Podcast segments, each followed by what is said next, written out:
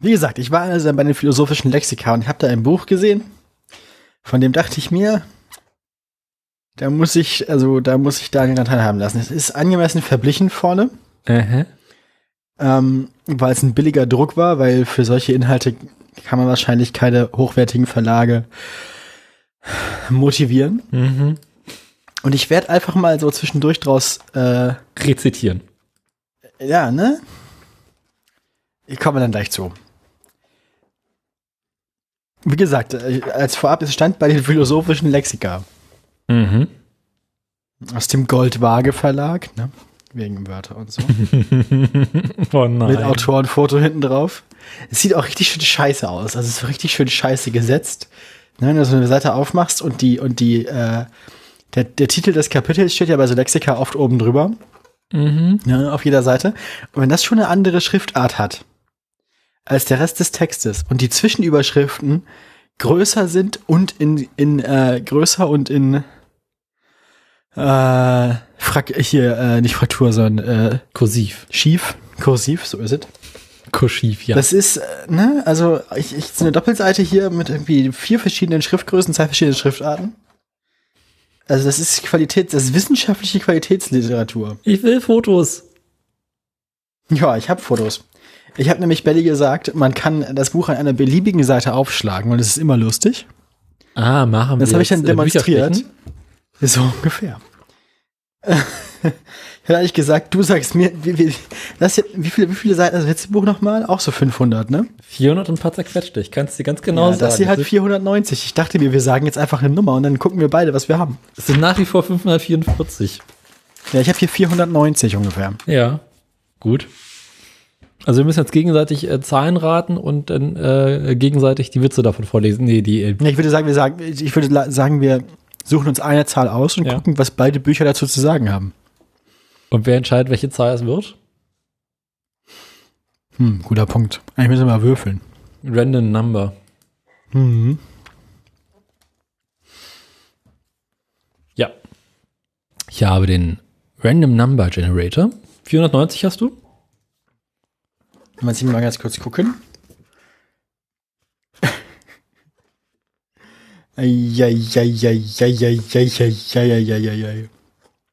Also wenn hinten so kommt, es gibt, es gibt ja auch so weitere, ne, weitere, weitere Artikel, nee, Quellenangaben, Auflistung nach Autoren.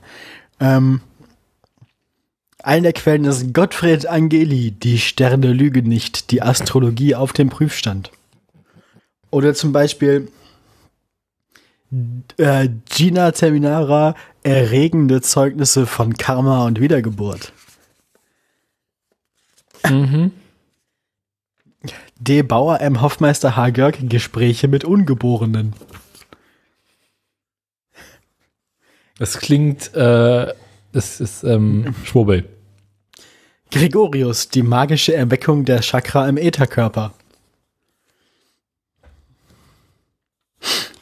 Ich finde es toll, dass das als Quellen, es ist toll, dass du so ein ESO-Buch hast und nicht mal die Quellenangaben sind ordentlich gemacht. Weil im Text, im Fließtext dieses Buches, das sich anschickt, irgendwie wissenschaftlich zu sein, ist nirgendwo auch nur eine einzige Quellenangabe. Keine Fußnoten, gar nichts. Und hinten drin stehen dann so ein paar, also, ne, hinten drin stehen dann so, was er alles gelesen hat, während er das geschrieben hat. Und dann guckst du so, aber da stehen auch keine Jahrgänge bei und keine Seitenzahlen und nix. Nix. Mhm. Schwurbeln können sie nicht mal richtig. ST. von Jankovic, esoterische Visionen. White Eagle, Naturgeister und Engel, Wunder des Lichts, das White Eagle Heilungsbuch vom Leben jenseits der Todespforte. Was ist denn die haben erste richtige Seite in deinem Buch? Die erste richtige Seite in meinem Buch. Also da, wo Meinst die, quasi die nicht- nach Inhaltsverzeichnis und Gedöns der Inhalt beginnt. Nee, nee, nee, halt. Inhaltsverzeichnis ist ja schon mal schwierig. Ich habe nur Stichhalterverzeichnisse. Und das sind zwei Stück. Scheißegal, Und wann danach beginnt kommt, die erste nee, Seite halt, Inhalt? halt. Nee, Moment, ich muss das mal ganz kurz demonstrieren. Stell dir vor, du schließt das Buch auf. Ja. Es kommt erstmal direkt das Vorwort. Ja. Dann kommt eine blanke, eine Seite, auf der steht erster Teil. Mhm. Ja, Römisch 1, traditionelle esoterische Themen und Grundbegriffe. Römisch 2, wissenschaftliches spirituelles Weltbild. Blätterst um, das Papier ist plötzlich gelb. Stichwörterverzeichnis A, B, C, D, E und so weiter. Ne? Das Alphabet ist bekannt, normalerweise. Das geht dann so ein paar Zeitdilatationen. Oh. Autorennamen im Text, die mit einem Sternchen versehen sind, finden sie finden sich wieder bei den Quellenangaben am Schluss. Ja, das ist schön. Dann kommt nochmal römisch 1, traditionelle esoterische Themen und Grundbegriffe. Und dann kommt tatsächlich überhaupt erst das Inhaltsverzeichnis für Teil 1. Und dann geht's aber auch nicht mit A los, sondern mit E für Esoterik. Mhm. Ja. Also deswegen, äh, die erste richtige Seite ist Seite 17, aber alles vorher ab Seite 3 ist auch schon lustig. Also einigen wir uns darauf, Seite 17 bis 490, richtig? Ja. Gut. Wollen wir mit der Sendung mal anfangen? Soll ich was über das Resonanzgesetz erzählen? Wenn du meinst.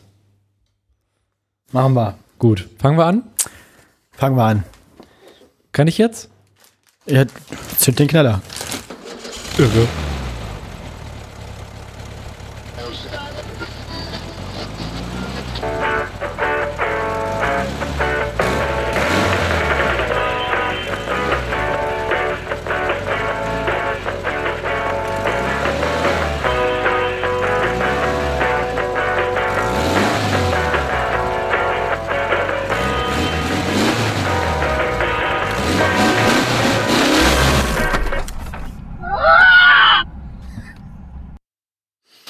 Herzlich willkommen zur Autoradio Folge 159.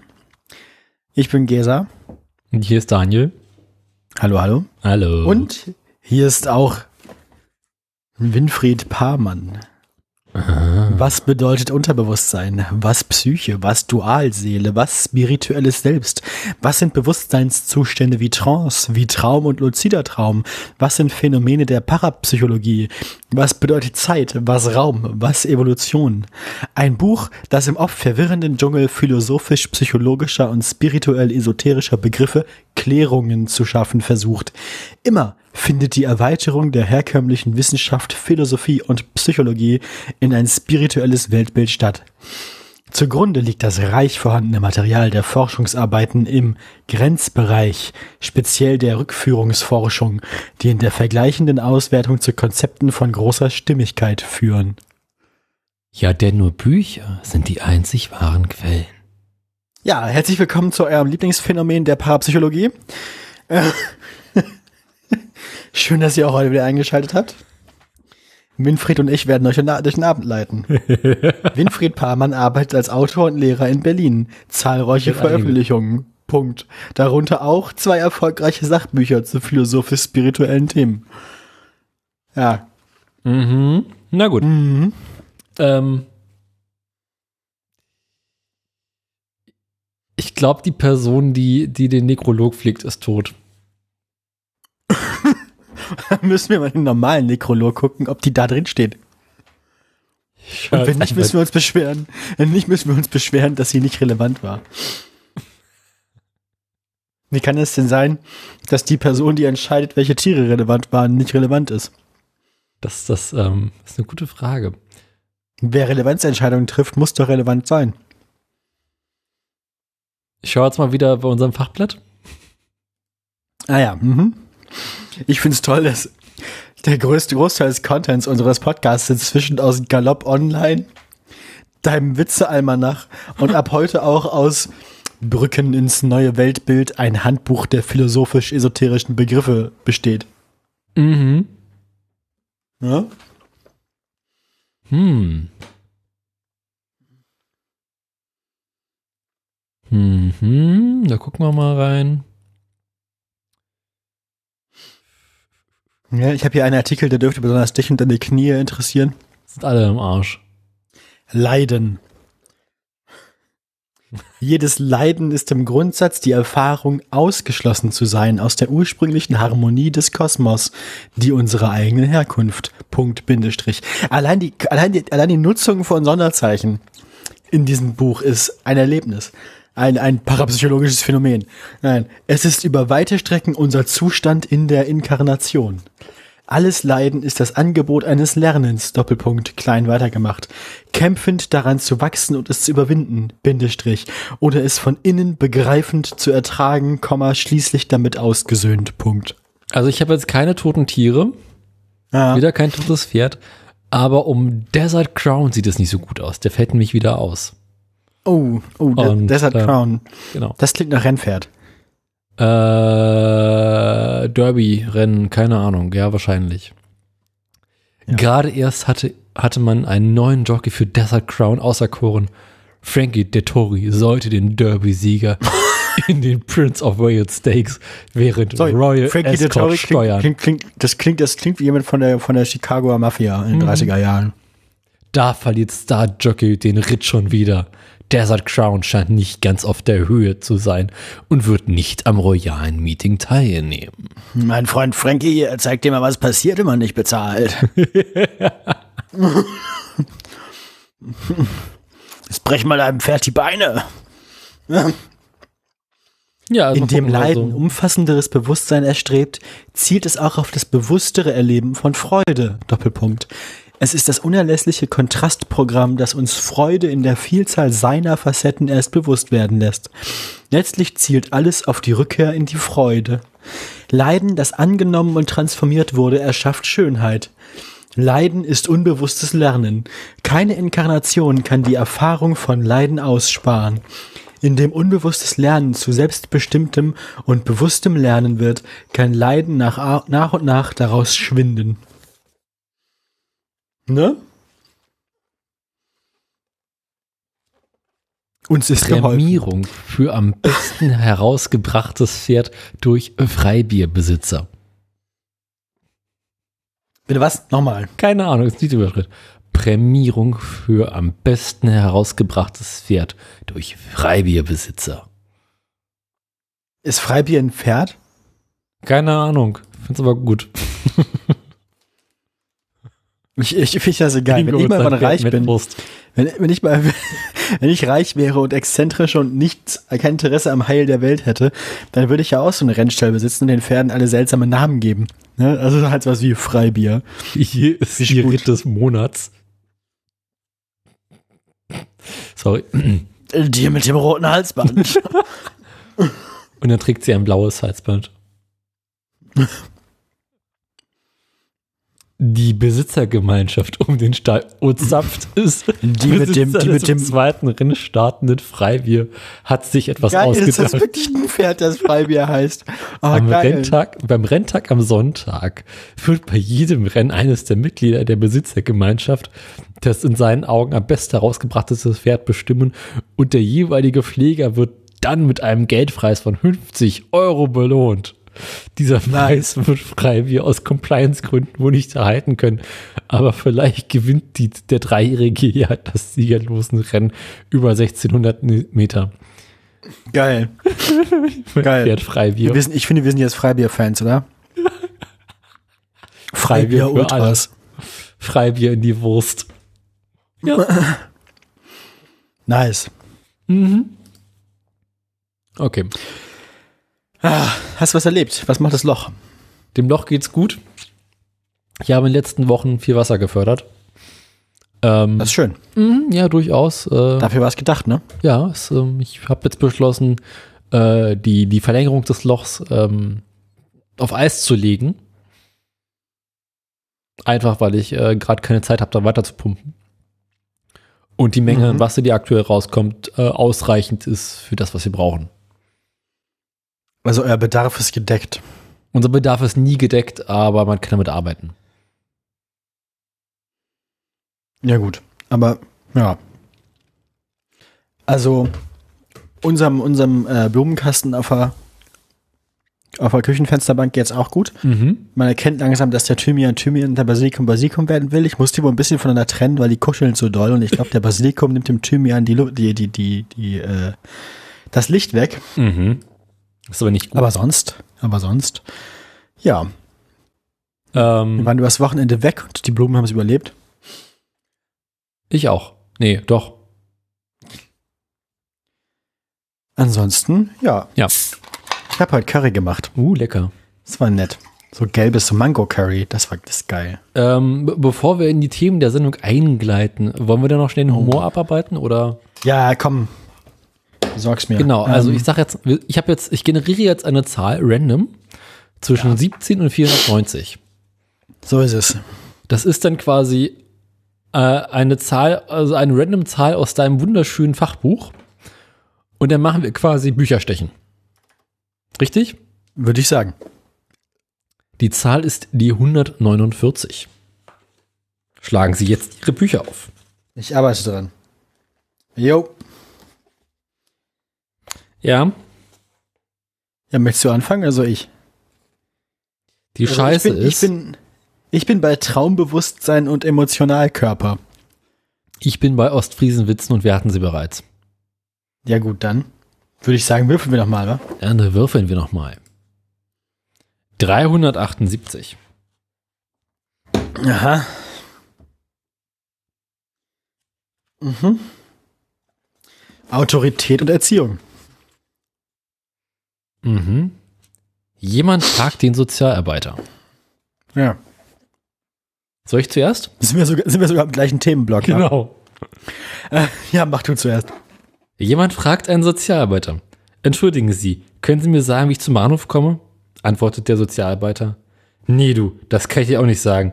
Aber warte kurz, ich fahre dich dahin. Was? Hä? Nochmal, ich hab's nicht. Ach so, Taxifahrer oder was? Wahrscheinlich. Hm. Naja. Während der Zeit der antiautoritären Welle in den 70ern des letzten Jahrhunderts hat man den Autoritätsgedanken zeitweilig ganz verworfen. Jede Anweisung und Direktive von Seiten der Erwachsenen wurde als Einmischung und Bevormundung gesehen. Man sprach sogar bewusst von einer Erziehung zum Ungehorsam. Die Ergebnisse waren nicht befriedigend. Kindergruppen, die man antiautoritär sich selbst überließ, schufen ihre eigenen Autoritäten. Die Stärkeren, die Stärkeren lebten ungebremst ihre Dominanz aus. Die kleineren, schwächeren erlebten Benachteiligung und Unterdrückung. Die antiautoritäre Bewegung hat vieles positiv bewegt. Sie hat die eigentlichen Bedürfnisse dieses Kindes wieder in den Mittelpunkt gestellt, verstanden werden, Liebe und Geborgenheit erfahren. Doch keines davon steht im Widerspruch zu einer gesunden Autorität. Im Gegenteil, ein Laissez-faire-Verhalten empfindet das heranwachsende Kind nicht selten einfach als mangelnde Zuwendung. In der Tat, antiautoritäres Verhalten als bloße Einmischungsverweigerung kann ebenso einer Bequemlichkeit entspringen wie das Durchsetzen rigider Erziehungsprinzipien und so weiter und so fort. Es, ich frage mich halt auch, warum, warum dieses Buch sich jetzt auch noch bemüßigt, irgendwie zu Erziehungsformen eine Meinung abzugeben. Ja. Weil die ESOs doch immer auf alles ja. eine Meinung haben. Drei Das Mütter. Kind, schließlich der heranwachsende Jugendliche profitieren davon, selbst wenn es die unvermeidlichen Kon Momente des Konflikts und des Widerspruchs gibt. Die Verhaltensmuster einer gesunden Autorität sind die Jacke, in die der Heranwachsende selbst zu schlüpfen wünscht, wenn er die passenden Maße dafür erreicht hat. Hä? Und wie ist das unter Ethik? Ja. Drei Mütter unterhalten sich angeregt über ihre Söhne. Die erste ganz stolz, mein Sohn ist Kaplan. Den grüßen alle immer mit Herr Kaplan. Darauf das zweite, das ist doch noch gar nichts. Mein Sohn ist Bischof. Den grüßen immer alle mit Exzellenz. Die dritte Mutter etwas zerstreut. Ich weiß nicht immer, was ich erzähle, dass mein Sohn Sozialarbeiter ist, sagen alle, ach du lieber Himmel. Äh, Sozialarbeiterwitze. Ich fand die Musikerwitze bisher ja besser. Ja, die Musikerwitze haben hier, ja, neue Seite. Ja, also ich bin von meinem Buch bisher ein bisschen enttäuscht. 184. Na, siehste. Waren wir da nicht gerade in irgendwann ja. Oh ja, 100. Begegnung mit Außerirdischen in den Rückführungsprotokollen. Guck an. Begegnung mit Außerirdischen während einer vorangegangenen Inkarnation, also im letzten Leben, sind in den Rückführungsprotokollen die Ausnahme. Doch sie tauchen auf. Den Berichten zufolge scheinen solche Begegnungen in einer grauen Vorzeit der Menschheit in manchen Gegenden häufiger stattgefunden zu haben. Für einige der damals in steinzeitlichen Verhältnissen lebenden Volksstämme waren sie gewissermaßen eine alltägliche Erfahrung. Diese Volksstämme Volksstämme, Volksstimme, sahen diese Außerirdischen mit ihren unbegreifbaren Fähigkeiten. Manche konnten wie aus dem Nichts erscheinen und sich ebenso wieder dematerialisieren, natürlicherweise als Götter. Nicht alle dieser Götterwesen werden in ihrer Ausstrahlung als positiv beschrieben. Ein Teil von ihnen zeichnet sich durch eine kalte Intelligenz, zeichnet sich aus durch eine kalte Intelligenz. Sie betrachten die Menschen mit Herablassung und tragen ihnen Arbeiten wie das langwierige Ziselieren von Felsen und die Errichtung ihnen gewidmeter Kultplätze auf. Ancient Aliens. Hat mich jetzt auch nicht überrascht, ne? Also ich finde aber diese Kombination von Ancient Aliens und Wiedergeburt und dann Erinnerungen an die Wiedergeburt. Oh ja, weitere Begegnungen mit Außerirdischen tauchen in Schilderungen der atlantischen Epoche auf. Implosionstechnologie. ähm, bist du noch da? Ja. Auch in Zusammenhang mit prähistorischen Tempel- und Kultstätten in Mittel- und Südamerika spielen Außerirdische eine Rolle. Ebenfalls in der alten Geschichte Tibets. Auf dem südamerikanischen Kontinent und in Tibet überwiegen die Komponenten einer freundlichen, hilfreichen Lehrerschaft. Beim Bau der großen ägyptischen Pyramiden wird gleichfalls die Anwesenheit von Außerirdischen beschrieben. Ah. Ein Engländer, ein Franzose und ein Österreicher stehen beieinander und streiten darüber, wer die schwerste Sprache hat. Der Engländer behauptet, unsere Sprache ist am schwierigsten. Wir schreiben Please und sagen please. Darauf der Franzose, ach, das ist doch noch gar nichts gegen unsere Sprache. Wir schreiben Mademoiselle und tun wir und sagen tun wir Mademoiselle. Der Österreicher reagiert so. Geh, hör's auf. Unsere Sprache ist mit Abstand die schwierigste. Denn schreiben tun wir bitte, sagen tun wir gä.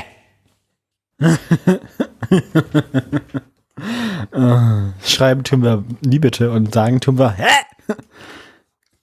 In den 90er Jahren des letzten Jahrhunderts haben einige Bücher Aufsehen erregt, die sehr konkret die Begegnung mit einer humanoiden Rasse mit dem Erscheinungsbild kleiner grauer Wesen schilderten.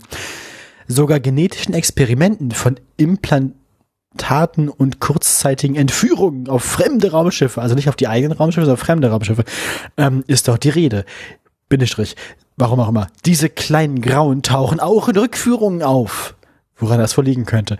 Die Berichte enthalten Details zu deren hochentwickelter Technik und deren Heimatplaneten. Im gesellschaftlichen Zusammenleben sind offenbar starke hierarchische Strukturen bestimmend. Die Kontakte zu den Menschen der Erde, die über einige Jahrzehnte im Verborgenen tatsächlich gepflegt wurden, sind den Informationen zufolge seit Beginn des neuen Jahrtausends reduziert und inzwischen weitestgehend eingestellt. Ne? No. Auf einem Treffen westlicher Geheimdienste im Schwarzwald will man herausfinden, welcher der beste ist. Die Agenten bekommen die Aufgabe, ein Wildschwein zu fangen. Alle Teams machen sich auf den Weg. Nach einer Stunde kommt die CIA-Leute zurück. Sie haben einen von Kugeln durchlöcherten Klumpen Fleisch dabei, der nach einigen Untersuchungen als Wildschweinkadaver identifiziert wird. Die Jury ist recht zufrieden und vergibt 100 Punkte. Nach zwei Stunden kommen die Agenten des Mossad zurück. Sie bringen eine ganze Wildschweinfamilie an. Jedes Tier mit einem einzelnen Kopfschuss getötet. Oh Wie schlecht, sagt die Jury. 200 Punkte. Man wartet weiter. Es wird Abend. Kurz bevor die Sonne untergeht, hört man Lärm aus dem Wald. Dann sieht man die BND-Leute angucken.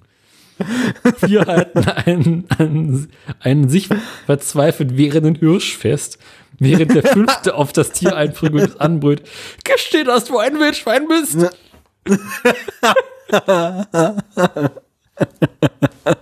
Der war nicht schlecht.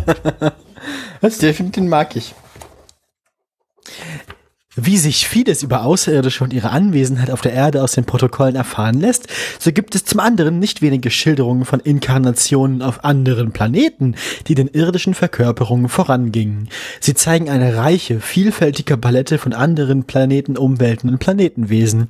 So wie die Körperformen, denen das Menschen sehr ähnlich sein können, so sind sie im anderen Fall abweichend, insektoid oder auch amphibienähnlich und reptoid. Manche dieser fremden Planetenwelten zeichnen eine eher raue, lebensfeindliche Umwelt aus. Andere sind ähnlich der Erde. Manchmal werden Zivilisationen mit uns unbegreiflichen Techniken beschrieben. Viele sehen, viele Seelen waren, in Klammern einigen Angaben nach etwa die Hälfte, bevor sie schließlich Bewohner der Erde wurden, kosmische Wanderer und Bewohner anderer Planeten. Soll ich mal eine neue Seitenzahl rausholen? Ja, bitte. Das ist die 442. Oh, da hinten sind ganz komische Sachen, glaube ich. Da habe ich eben schon was gesehen. 442. Aha. ja. Das Böse. Wir kennen das Böse in sehr unterschiedlichen Graden der Bewusstheit. Meist ist es ein halbbewusstes oder ganz unbewusstes Böse. Hinter allem Bösen steht ein positives oder doch neutrales Kräftepotenzial, das an einer falschen Stelle zum Einsatz kommt und somit leidschaffend und zerstörerisch wirkt. Das meiste Böse geschieht in einer Absicht des Guten. Den gelernten und verinnerlichten Glaubenssätzen zufolge ist es auf die Erfüllung positiver Ziele gerichtet. Eben dies ist seine Macht. Je positiver der gefühlte Impuls, desto kompromissloser geht es den Weg der Umsetzung. Nur das wissende Böse kann das Böse genannt werden. Es steht im Widerspruch zum spirituellen Wesen des Menschen selbst und signalisiert einen Trennungszustand, der ein Zustand der Krankheit ist.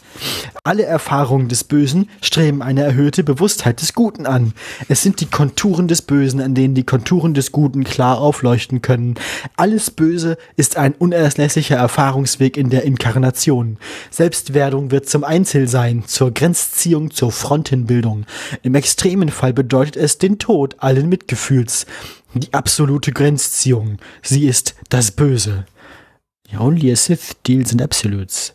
Es ist der Gegenpol zur Erleuchtung. Diese ist Einsein. Einssein. Wir lernen, das Böse zu verstehen, um Erleuchtung zu verstehen. Oh, ja. Ein Mann kommt in eine Kneipe und sagt, ein Bier bitte, bevor das wieder losgeht. Ich liebe den Kontrast zwischen den Texten. Der Wirt denkt sich nichts und zapft ihn ein Bier. Der Mann trinkt aus und bestellt wieder. Ein Bier bitte, bevor das wieder losgeht. Der, Mann, der Wirt bringt ihm ein neues Bier. Der Mann trinkt und bestellt mit demselben Spruch. Ein Bier bitte, bevor das wieder losgeht. Schließlich fragt der Wirt ganz misstrauisch. Kannst du überhaupt bezahlen? Der Mann, jetzt geht das schon wieder los.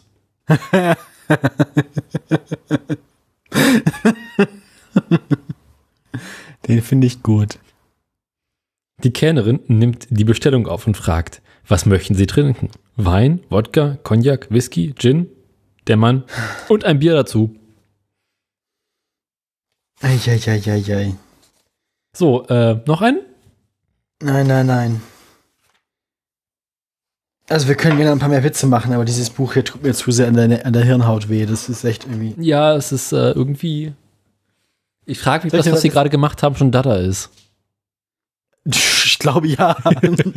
Musik ist das, was sich in Worten nicht ausdrücken lässt und worüber zu schweigen doch unmöglich ist. Victor Hugo. Musik ist der Einklang mit der Mathematik der Natur, schließlich der Mathematik des Universums selbst. In der Musik korrespondieren wir direkt mit den mathematischen Urmustern der Schöpfung. Umgekehrt heißt es von der Mathematik, dass sie gefrorene Musik sei. Jede Art der Musik korrespondiert unterschiedlich mit unseren Feinstoffkörpern, unterschiedlich mit unseren Chakren.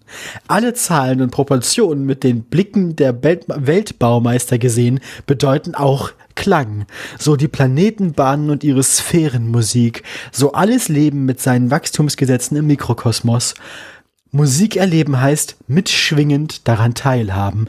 Musik selber hervorbringen heißt, sich als Teil dieser Schöpfung zu erfahren und in der eigenen klanggewordenen Einheit zurückschenken. Musik, große Musik, ist so direktes Wissen ohne den Umweg der Worte. Ne? Mhm. Aber gucken, ob es ein Kapitel zu Podcast gibt. Nein, nee, beim Bösen waren wir ja gerade schon. ja. Aber auch Themen. Mir würden jetzt keine einfallen. Ja, äh, hast du was erlebt in den letzten zwei Wochen? Wir haben uns jetzt letzt gehört am 25. Mai. Mhm. Das ist ja nun schon wieder über zwei Wochen her, nicht wahr? Ja. Du war, warst du weg irgendwie? Ich war zwischendurch im Urlaub, ja. Ah, jetzt, wie war's denn? War schön. Oder darfst du nicht drüber reden? doch, doch, doch. Ähm, ähm, ich war über Pfingsten, also äh, nach Pfingsten die Woche waren wir eine Woche in Frankreich. Ein wenig äh, Rotwein saufen. Ähm, war schön. Ähm, Mhm. wir sind ja mit dem Auto runtergefahren. Ah ja, so, so. Das heißt, ich kann auch mal wieder so den, den mobilen Teil dieser Sendung hier abarbeiten. Guck an, Ähm, erzähl. wo soll ich beginnen? Also ich, ich, ich Oh, äh, du, also am besten beim, also am besten bei der Entscheidung für welches Vehikel, ne? Also. äh, ja, habe ich lange darüber gerätselt, Mhm. weil ich ausgerechnet lange mit dem Rasenmäher brauchen würden. Wenn du die Freundin in den Anhänger setzt. Genau. Festgestellt, Spaßig wäre es gewesen. festgestellt, wir haben ein bisschen länger unterwegs. Mhm. Ähm, Fahrrad kam auch nicht in Frage, weil die fahren alle nicht. genau. Und wir mussten über die. Alpen rüber. Oh ja. Äh, also Elefant wäre gegangen, aber nur aus der anderen Richtung. Ja, nee, aber erst nach Spanien ist auch Umstand. Genau. Äh, entschieden uns dann fürs Auto. Korrigiere für mein Ja. Auto. Für dein Auto. Mein das armer ist Fiesta immer noch der. Fiesta, der arme Fiesta mit dem, der, mit dem altersschwachen Fiesta, der Rücken hat. genau. Über jetzt die Alpen. Äh, oh. Wie, hat Ja. er die, wie hat er die Neuigkeiten aufgenommen? Die frohe Botschaft? Oder seid ihr erstmal losgefahren, habt ihm nicht gesagt, wo es hingeht, um ihn ein bisschen Sicherheit zu wiegen? Ähm, ich habe ihm die Augen verbunden, bin losgefahren. okay, alles klar. nee, er hat sich, er hat sich in weiten Teilen gut geschlagen. Mhm. Ähm, also besser als, besser als der, der Chinese in den Anden? Oder? Genau, äh, definitiv.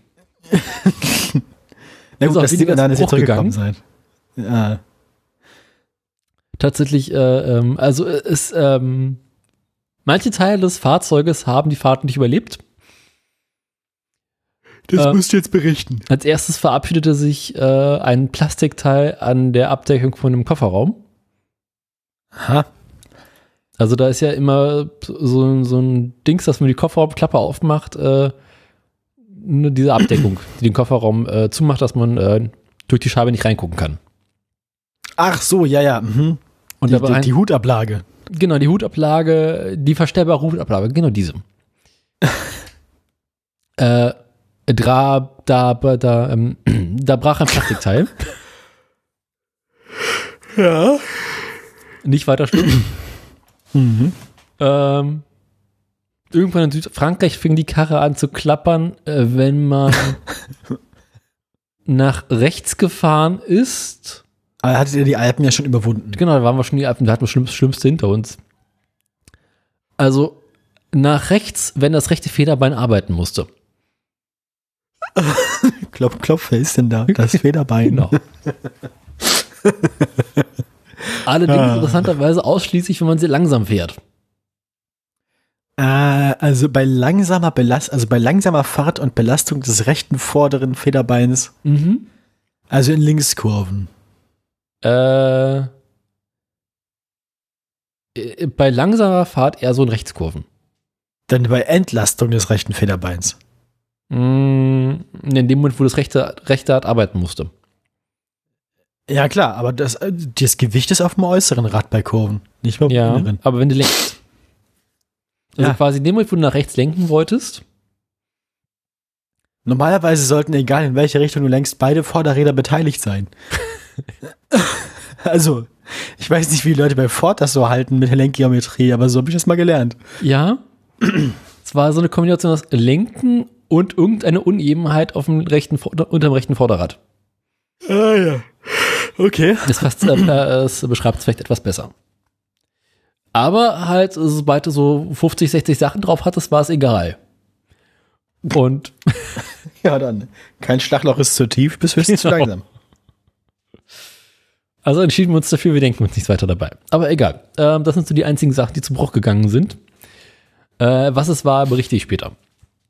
Ähm, Ah ja. Es wurde aber dann, wurde es dann schlimmer oder nee, blieb das denn erstmal äh, so? irgendwann stelle ich fest, es kann so ein bisschen temperaturabhängig sein. Aha. Also als wir in Deutschland waren, hörte es wieder auf. Ich überlege gerade. Hm, kommst du nie drauf. ähm, Klappern hast du gesagt. Ja, so ein Poltern, Klappern. Und du hast einen vorderen Antrieb, ne? Ja. Aha.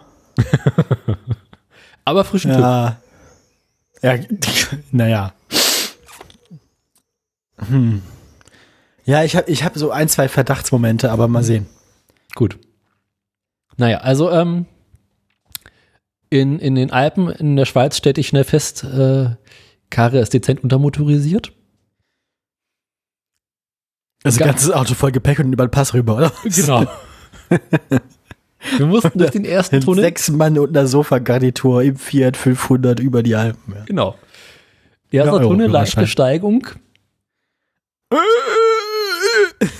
äh, ich wundere mich, warum ich immer langsamer werde. Genau. Denke irgendwann, na gut, ähm, Tempomat möchte gerade nicht, ist in Ordnung. Like Christmas. Ähm, schalte aus dem Ah. fünften Gang runter in den vierten, Mhm. werde immer noch langsamer, Oh. schalte runter in den dritten Mhm. und fahre entspannt Vollgas im dritten Gang mit 60 einen Berg hoch. Das, das ist so auf Spaß halten die Franzosen dich für einen Einheimischen und sprechen nur Französisch mit dir. Aber es war noch in der Schweiz. Das war also quasi, ähm, Äh? Ich muss an dieses Video denken von den Fahrradfahrern, die am Straßenrand stehen, wo sich erst so ein Renault 5 mit einem Wohnwagen an ihnen vorbei und da quasi Todesqualen den Berg hochschleppt und 20 Sekunden später rückwärts vom Wohnwagen gezogen den Berg runterschießt an ihnen vorbei. Gott sei Dank hatten wir keinen Wohnwagen dabei. Ja. Ähm, also so ging's los. Dann über den San Bernardiner Pass rüber. Und äh, ab dann wurde es heiter, also dann irgendwann wurde es heiter, weil äh, es ging bergab. Weil ich meine, wenn du da irgendwo auf so knapp 2000 Metern Höhe bist und oben rauskommst, musst du halt irgendwann früher oder später auch wieder auf normal Null ankommen. Ja. Ähm, sehr starke Benutzung der Motorbremse. Ich bin im dritten Gang runter. Also auch mit dem Gang, mit dem ich hochgefahren bin. Uiuiuiui. Immer schön entspannt zwischen 3.000 und 4.000 Touren. Wie warm war das Auto so im Durchschnitt? Angenehm. Und in der Schweiz waren es so entspannte 18 Grad. Und mit der Klimaanlage ging es dann eigentlich. Hey, super, dann get rich. Hey. Aber ich musste sehr wenig bremsen. Das war positiv. Ja, also dann sind wir durch die Schweiz durch. Das war in Ordnung. Sehr angenehme Straßenverhältnisse in der Schweiz, muss man sagen. Auf der Autobahn ist 120. Wenn du 3 km/h zu schnell fährst, gibt es 40 Euro. Oh. Ab 5 km/h sind es, glaube ich, umgerechnet 120 Euro. Wie umgerechnet? Ja, achso, in der Schweiz meinst du jetzt. Ich dachte, du bist in Frankreich. genau. Ja. Ähm, und ab da drüber, ich glaube, ab, ab 10 km/h oder ab 20 km/h äh, wird es dann von deinem Einkommen abhängig und die Karre wird eingezogen. Du tust also gut Nice. daran. Finde ich gut. Ja. Finde ich, so, so, so gehört das. Mhm. Finde ich auch. Drakonische Maßnahmen gegen Autofahrer. Und dann kommst du halt irgendwie, fährst du die Schweiz durch, kommst dann irgendwann da äh, am Comer See raus, schöne Landschaft, links und rechts, alles hübsch. Leichter weißer Rauch aus der Motorhaube. Das muss so. Papst in der Schweiz. Ja.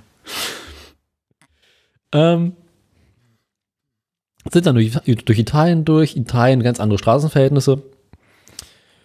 Ähm, Also du meinst mehr Schlaglöcher. nee, äh, auch, auch, aber ähm, auf der Autobahn ist 130 Aha.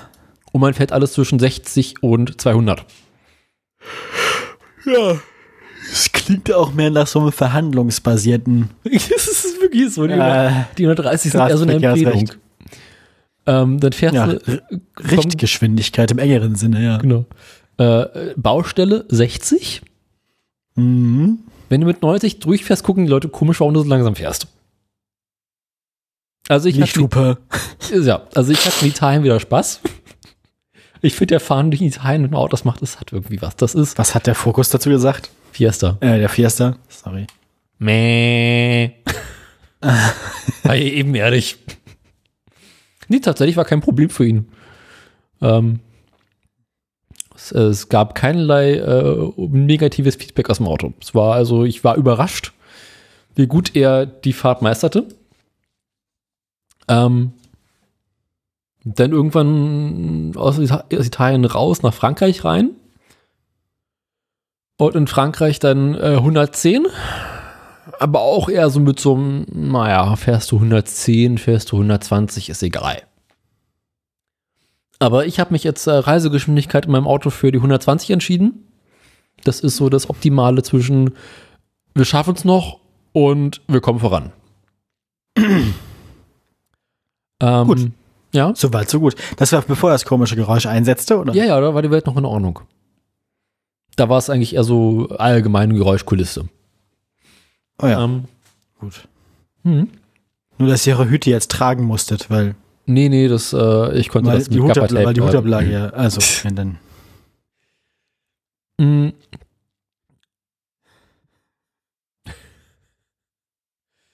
Dann irgendwie schön abends noch ähm, ein paar Straßen gefahren, also ähm, auf dem Berg hoch. Kam dann irgendwann so nach zwölf Stunden Fahrt und so einen kleinen Kuhkaff an. Auto abgestellt. Klingt nett. Ja. Und dann ist mal eine Flasche Rotwein reingezogen. Weil ist ja Frankreich. Mhm.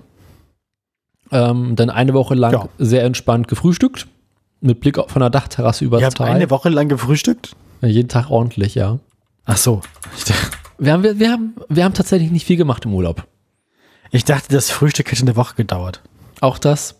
Es war quasi so äh, ständige Frühstücksversammlung. Ja, so stellt man sich ja äh, Italien und Frankreich Mhm. Urlaub vor. Ja. Mit äh, viel Baguette und, und Pain au Chocolat und geile Croissants. Ist immer noch so ekelhaft warm hier in der Wohnung gerade. Ist voll schlimm. Bei mir auch. Habt ihr auch noch Wäsche im selben Zimmer und ist alles irgendwie so, Äh. ich habe gerade so Sauna-Feel irgendwie. Äh. tatsächlich, ähm, Nur, dass ich Kleidung trage. Aus Äh. irgendeinem Grund. ja, von mir aus musst du keine Kleidung tragen. Du kannst auch nackt podcasten. Ich sehe das ja nicht. Das erzähle ich deiner Freundin. Tja. Wer sagt dir, dass ich gerade Kleidung trage? Guter Punkt, guter Punkt. Ähm, genau, eine Woche lang äh, sehr wenig getan, sehr viel gegessen. Ja. Äh, dann waren wir zwischendurch mal am See, mal ein bisschen in der Stadt, dann waren wir einmal am Meer, war kalt. Ich habe gebadet, Im Meer waren wir nicht baden, nee, war zu kalt. aber im See. Im See waren wir baden, war aber auch eher frisch.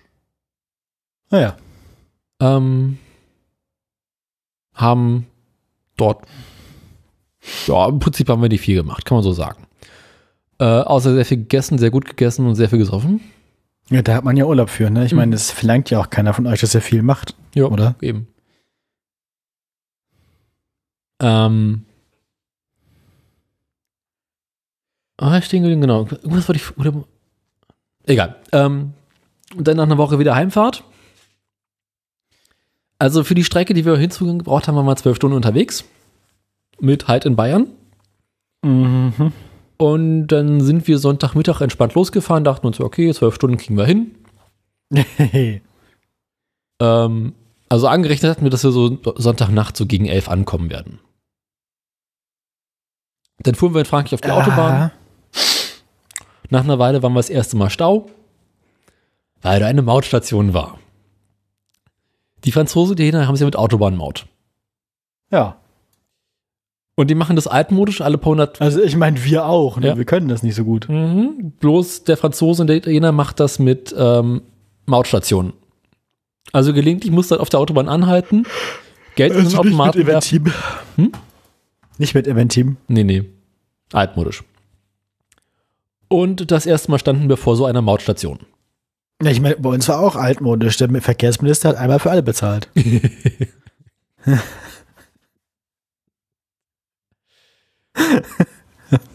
Gruppenticket. Mhm. aber, aber die Plakette außen ans Ministerium geklebt. Und seitdem müssen wir eigentlich am Out bezahlen.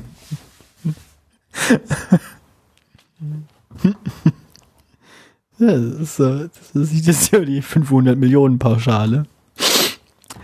Ah, das ist alles so schmerzhaft. Ähm, also, da standen wir jetzt erstmal eine halbe Stunde im Stau. War okay, gut. Naja, egal. Dann passierten wir die italienische Grenze. Und ab da begannen Baustellen, die auf dem Hinweg kein Problem waren. Weil auf dem Hinweg war ich halt abends unterwegs, es war nichts los. Ich hatte im Prinzip die ganze Autobahn für mich. Also die ganze Baustelle für dich. Ja, so 100 Kilometer mit fast keinem Verkehr. Auf dem Ja. Rückweg ähm, haben wir für diese 100, 150 Kilometer von der Grenze bis zu unserem Abzweig ungefähr sechs Stunden gebraucht. Ach du, für wie viele Kilometer? 100, 150 und sowas in dem Dreh. Oh. oh. Also irgendwas zwischen 16 und 25 Mhm. Kilometer pro Stunde im Schnitt. Es war eine interessante Kombination von, du stehst, dann rollst du ein bisschen, dann stehst du, dann irgendwann bist du in der Baustelle drin, dann kannst du mal äh, so 10 Minuten lang 100 fahren, freust dich, Aha. kommst wieder in den nächsten Stau. Stehst wieder eine Weile, rollst ein bisschen, stehst wieder eine Weile.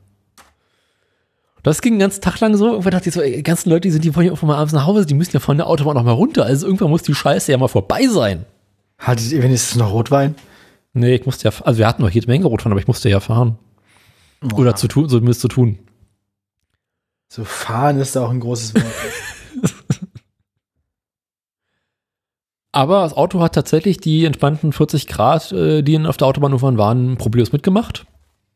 Klimaanlage lief auch gut. ja, ich meine, solche Staus bei solchen Temperaturen sind ja irgendwie die, äh, die, die Krux gewesen, an der irgendwie die ganzen VW-Käfer meiner Mutter verreckt sind. Mhm. Ich dachte mir auch so, ja, mhm, mal gucken, ob der Karre das mitmacht. Gleich mal, den- gleich mal rechts ranfahren, gucken, wie es Zylinder 3 geht. Ne?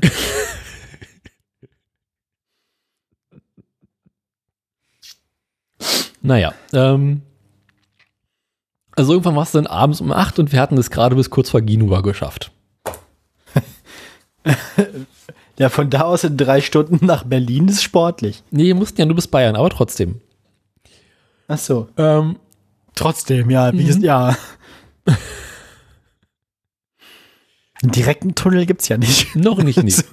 Also, ähm, wir sind dann irgendwann in Abzweig genommen, den wir wollten und standen dann wieder im Stau. Ich kürze mal ab, abends um, ich glaube gegen elf, kurz vor elf, waren wir in Höhe von Mailand. Ja, Ähm, das ist also Mailand, ja, Mailand oder eigentlich- München, Hauptsache Bayern, ne? Mhm, Von der Entfernung her hätten wir das in vier Stunden machen müssen. Um eure Pace zu halten, die ihr Mhm. euch vorgenommen hattet. Ja. Ja. Ungemütliche Übernachtung im Ford Fiesta an der Autobahnhaltestelle, ne? Nee, wir mussten ja weiter. Wir mussten weiter. Wir hatten ja, unser, unser Ziel war es anzukommen. Oh, Kurz hinter fuck. Mailand fing es dann so dermaßen an zu schütten. Also richtig so Wettenuntergang. Ich hatte schon lange nicht mehr so einen heftigen Regenung erlebt. Ihr wart jetzt aber nicht zur Zeit von der Überschwemmung da in der Romagna, oder? Mm, doch. Oh. Aber ich hatte das nicht auf dem Schirm. Oh. Ja, nun. Oh, komisch, Regen. Naja, gut. Ähm, so gegen, Kommt vor, ne? ich glaube, um 12 Uhr rum passierten wir denn die italienisch-schweizer Grenze. Mhm.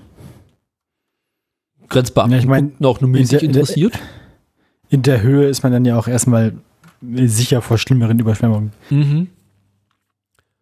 Aber wenn du halt mitten in der Nacht die Grenze passierst, dann, dann äh, hast du halt immer noch Grenzbeamte, die etwas irritiert gucken, aber sagen, egal, fahr bloß weiter. Ja gut, die wissen ja wahrscheinlich auch, wie viel Stau auf der anderen Seite Ja, ja. ist und wie müde ihr ausseht. Trotzdem finde ich das irgendwie sehr lustig. Also dann komplett übermüdet in die Schweiz rein. Und es gibt, wenn man durch die Schweiz durch möchte nach Deutschland, gibt es ja zwei große Wege, die man nehmen kann. Der eine Weg ist der San Bernardiner Pass und der andere ist der Gotthard-Basistunnel. Okay. Mhm. Eigentlich wollten wir San Bernardiner Pass fahren, weil es gute Stücke kürzer und kommt ziemlich genau da aus, wo wir hinwollen. Ähm, dann irgendwann auf der Autobahn, da war so ein Schild, hm, und konnte ich so ungefähr meinen halben Italienischkenntnissen rauslesen. Ja, also zwischen 22 und 5 Uhr ist der San Bernardiner Pass gesperrt. Upsi. Was? Warum? Es ist eine Passstraße, wird nachts zugemacht, weil Natur, keine Ahnung, vielleicht wollen sie nachts, wenn da irgendwelche Leute Unfälle bauen, dann nicht hoch. Ich kann es dir nicht sagen. Könnte man nicht einfach sagen, so ab 22 Uhr Benutzung auf eigene Gefahr, wir fegen euch morgen früh zusammen? Das ist die Schweiz. Ach so, ja gut, das stimmt. Das ist Stockhiebe. Ich habe ein Recht auf meine Stockhiebe. ja, ähm. Ähm, guck dir das Navi. Das Navi hatte auch bereits den St. Bernardiner-Pass als, als, ähm, als, als Route äh, nicht mehr genommen, sondern wollte da eine andere Strecke fahren. Dachte so, okay, naja, muss halt Gotthard-Basistunnel sein. Gut, Ja. ist entspannt. Mitten in der Nacht hast du keinen Bock auf Passstraßen fahren. Schön Tunnel fahren, 20 Kilometer, kein Problem. Und irgendwann wollte das Navi, dass wir von der Autobahn runterfahren. So, okay, gut, ja, klar, hm, zum Pass rüber, mhm, gut. Oder zum Tunnel rüber, vielleicht eine Abkürzung. Stand irgendwie auch noch dran, äh, Gotthard Basistunnel, das gut, hm, passt. Und dann wurden wir geleitet durch einige kleinere Ortschaften. Und so nach einer halben Stunde dachte ich mir so, hm, irgendwie, also, ich kann mir nicht vorstellen, dass das hier der offizielle Weg ist. Zumal die Ortschaften, durch die wir mussten, immer kleiner wurden und wir nach und nach auch etwas an Höhe gewannen. Und der Tunnel ist ja eigentlich weiter unten. Mhm. No normalerweise eigentlich. So. Ja. Dann guckten wir zurück, äh, guckten wir mal kurz auf die Karte und stellten fest, aha, okay, interessant. Ähm, hm, wir fahren nicht durch den Basistunnel. Wir fahren Passstraße. Und zwar eine sehr kleine Passstraße.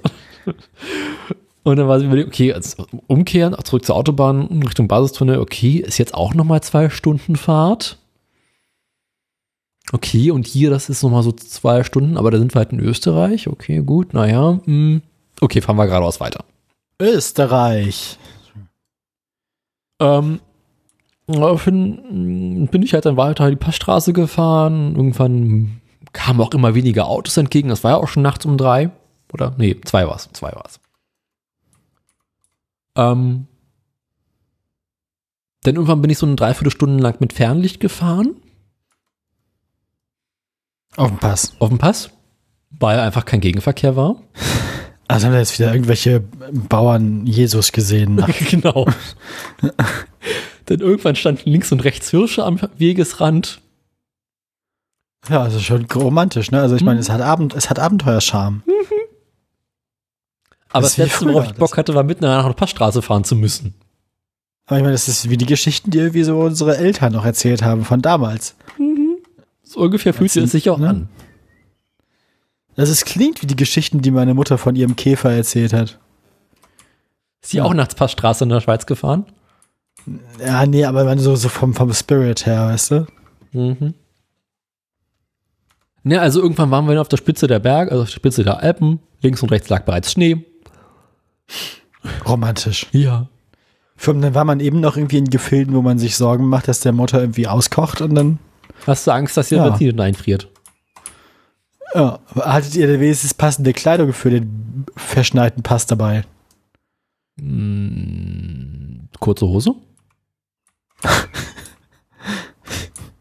Auto hat ja Heizung, ist ja egal.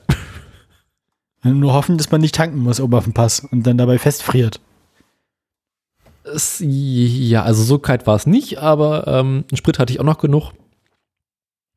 Ich meine, wenn Schnee zuverlässig liegt, ist doch schon mal irgendwie. Mhm. Dann nachts ein Pass runter und ich so, okay, Gott, geschafft. Pass hinter uns. Geradeaus weiter. Autobahn ist bestimmt bald wieder da. Ah, was mit dem zweiten Pass? Mhm. What about second breakfast? Dann ging es auf den zweiten Pass. Also wieder Berg hoch, über den Berg rüber, Berg wieder runter, wieder entspannt im dritten Gang. Wir hatten Übung drin. Diesmal Hattest du, hattest du zu irgendeinem Zeitpunkt ernsthafte Angst um dein, um dein Fahr Fahrzeug? Naja, das Klappern war halt da, was wir in Frankreich entdeckten. Deswegen bin ich die paar Straßen auch etwas langsamer runtergefahren. Ich meine, also mit durchgehendem äh, Hochdrehen des Motors und so. Hattest du vorher nochmal einen Ölstand äh, kontrolliert? Ja, ja. Ölstand war in Ordnung, hatte ich vorher kontrolliert. Kühlwasser war auch in Ordnung. Die Mutter immer gesagt hat, mit dem Öl nicht zu sparsam sein. Genau. Also tatsächlich, um den Motor machte ich mir relativ geringe Sorgen. Eher so Fahrwerk. Weil dann war ja auch nicht dieses Klappern. Ähm, also zweiten Pass geschafft, dachte so, okay, geil. Sehe auch schon äh, Straßenschild in 20 Kilometern nach Chur. So, okay, 20 Kilometer sitzt da auf einer Arschbacke ab. Und dann war Ja, da ist wieder ja auch so mal ein bisschen eine Frage, welche 20 Kilometer? Mhm. Denn dann kam Pass Nummer drei. Ah, aller guten Dinge sind wahrscheinlich in dem Fall sechs. Mhm. Vermutlich. Und dann war so dritter Pass, okay, ja gut. Und in der Entfernung sah ich so äh, gelbes, ein gelbes Blinklicht. Dachte Mhm. nachher, mal gucken, was da kommt. Der ADAC hat schon auf euch gewartet an der Grenze, Genau. weil sie euch direkt irgendwie beim Einfahren auf deutsches Staatsgebiet den TÜV wegnehmen wollten. War Gott sei Dank nur eine, eine Mähmaschine, die den Straßenrand gemäht hat. Und ein äußerst irritierter Mensch, der am Straßenrand stand und uns durchgewunken hat, der sich auch gesagt hat, machen die Bekloppten hier mitten in der Nacht auf der Passstraße. Sind die denn? Naja. Ja, die Preußen. Das war jetzt das erste Mal, wo ich in der ganzen Nacht das Fernlicht ausschalten musste. Den Gegenverkehr hatten wir zu dem Zeitpunkt immer noch keinen. Und wir sind durch mehrere Ortschaften zwischendurch durch. Ist das nicht gruselig, dass man irgendwie so komplett, hat man nicht irgendwann dann so einen Uncanny-Effekt so, so Liminal Spaces, Nee, wo eigentlich Leute sein sollten, aber nicht sind? gar nicht mal so sehr, weil ich hatte die so ganze Zeit über Silent Hill LTE. Ah ja, na gut. Das Weißt heißt, ich ich- war auch nicht in Deutschland. Nee, natürlich nicht. Weißt du, ich konnte so durchgehend über Apple Music Musik streamen, das heißt, es ist mir alles egal. Ich war so, okay, wenn ich, wenn, solange ich Netz habe, ist die Welt in Ordnung. Ja. Das, äh, dem stimme ich soweit zu. Ähm, dann irgendwann den dritten Pass geschafft, wieder bergab, wieder im dritten Gang, wieder schön hohe Drehzahlen. Und dann waren wir irgendwann auf Höhe von Kur und ich dachte so, okay, Kur, entspannt, äh, gleich kommt die Grenze nach Österreich rüber. Schlimmster war hinter uns. Aber die Schweiz zieht sich. Wie der Fondue-Käse. Genau. Denn ist das bis zur österreichischen Grenze waren wir noch mal eine halbe, dreiviertel Stunde auf der Autobahn unterwegs. Oh. Ich konnte noch Aber, immer, aber immerhin beißen. auf der Autobahn. Ja, Autobahn, naja, gut. Dann irgendwann rüber nach Österreich, durch Österreich durch ist harmlos, weil äh, du fährst durch einen Ort durch, auf die Autobahn rauf, 20 Minuten durch eine Baustelle und dann kommt auch schon der Finder Basistunnel, durch den du einmal durch musst, da fährst du so 20 Minuten durch und dann bist du in Deutschland. Ah ja, also ist Österreich dann quasi nur noch ein Katzensprung. Österreich ist tatsächlich nur ein Katzensprung. Das ist auch, Österreich hat ja auch Autobahnmaut. Österreich ist aber auch verhältnismäßig schmal. Ja. Also in die Richtung. Wenn man von Norden nach Süden oder Süden nach Norden durch will, gibt es ja so Stellen, da kannst du ja quasi hüpfen. Ist halt eher so ein Schnitzel. Man merkt die Stellen sehr dünn. Ähm, Ja. also Österreich hat ja Jetzt hab ich- Autobahnmaut und Jetzt habe ich ja Bock an auf. Schnitzel, du Schwein. Sorry, ich auch. Ah, ich habe auch Curry. Ich mache das immer das Curry warm und dann haben wir nach Abendessen. Äh, Österreich musste Autobahnmaut so eine komische Vignette holen für 10 Tage für verdammt viel Geld. Mhm. Mittlerweile War der eure noch Österreich, gültig? Hm? Wie lange wart ihr unterwegs? War eure noch gültig? Oder? mittlerweile wirbt Österreich dafür, damit, dass es auch genau in diesem kurzen Stück Autobahn, durch das wir mussten, keine Autobahnmaut mehr gibt. Ah, Mhm. immerhin. Fand ich sehr praktisch. Also für die Österreich Also das ist quasi die alte Transitstrecke. Genau. Für die Schweiz brauchten Nein. wir aber eine Autobahn, äh, eine Vignette. Entspannte 40 Euro für ein Jahr. Beziehungsweise ein halbes Jahr, weil sie im Januar abläuft. Da müsst ihr mal ausnutzen, würde ich sagen. Mhm. Mach mal Skiurlaub. Haben auch schon beschlossen, dass wir noch nach Frankreich müssen dieses Jahr. Der feine Herr. Mhm. Man könnte sich ja sonst nichts. Naja. Also dann irgendwann so gegen, gegen vier oder so, was die Grenze passiert, komplett im Arsch, komplett durch. Langsam wurde es hell. Oh. Aber ich meine, dann wart ihr ja im Prinzip schon in Bayern. Habt ihr wieder was aufgeholt? Wenn ihr vorher sechs Stunden im Stau verloren habt, Mhm. dann wart ihr jetzt ja wieder, also, und das, obwohl ihr nicht den Tunnel nehmen konntet, den ihr geplant habt. Also habt ihr anscheinend da über die Berge gar nicht so viel Zeit verloren. Wahrscheinlich, weil es komplett leer war. Naja, genau deswegen. Also, die Zeit, die wir in, in Italien verloren haben, die sechs Stunden oder was es waren, haben wir nicht wirklich aufholen können. Also, wir waren dann irgendwann an der, hinter der Grenze, aber wir hatten noch 150 Kilometer vor uns. Aber ihr habt nicht mehr viel Zeit zusätzlich verloren, oder? Nö, überhaupt nicht. Na gut, immerhin. Und was ich faszinierend fand, war Autobahn fahren in Deutschland, auch morgens um vier, ist etwas ganz anderes als in der Österreich oder der Schweiz. Wieso?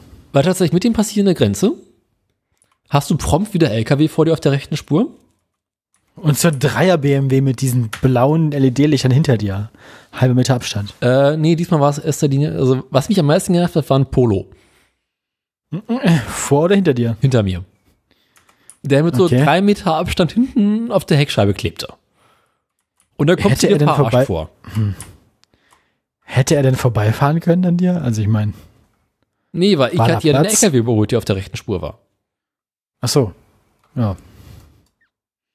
Naja, also irgendwie noch anderthalb Stunden durch Bayern abgerotzt.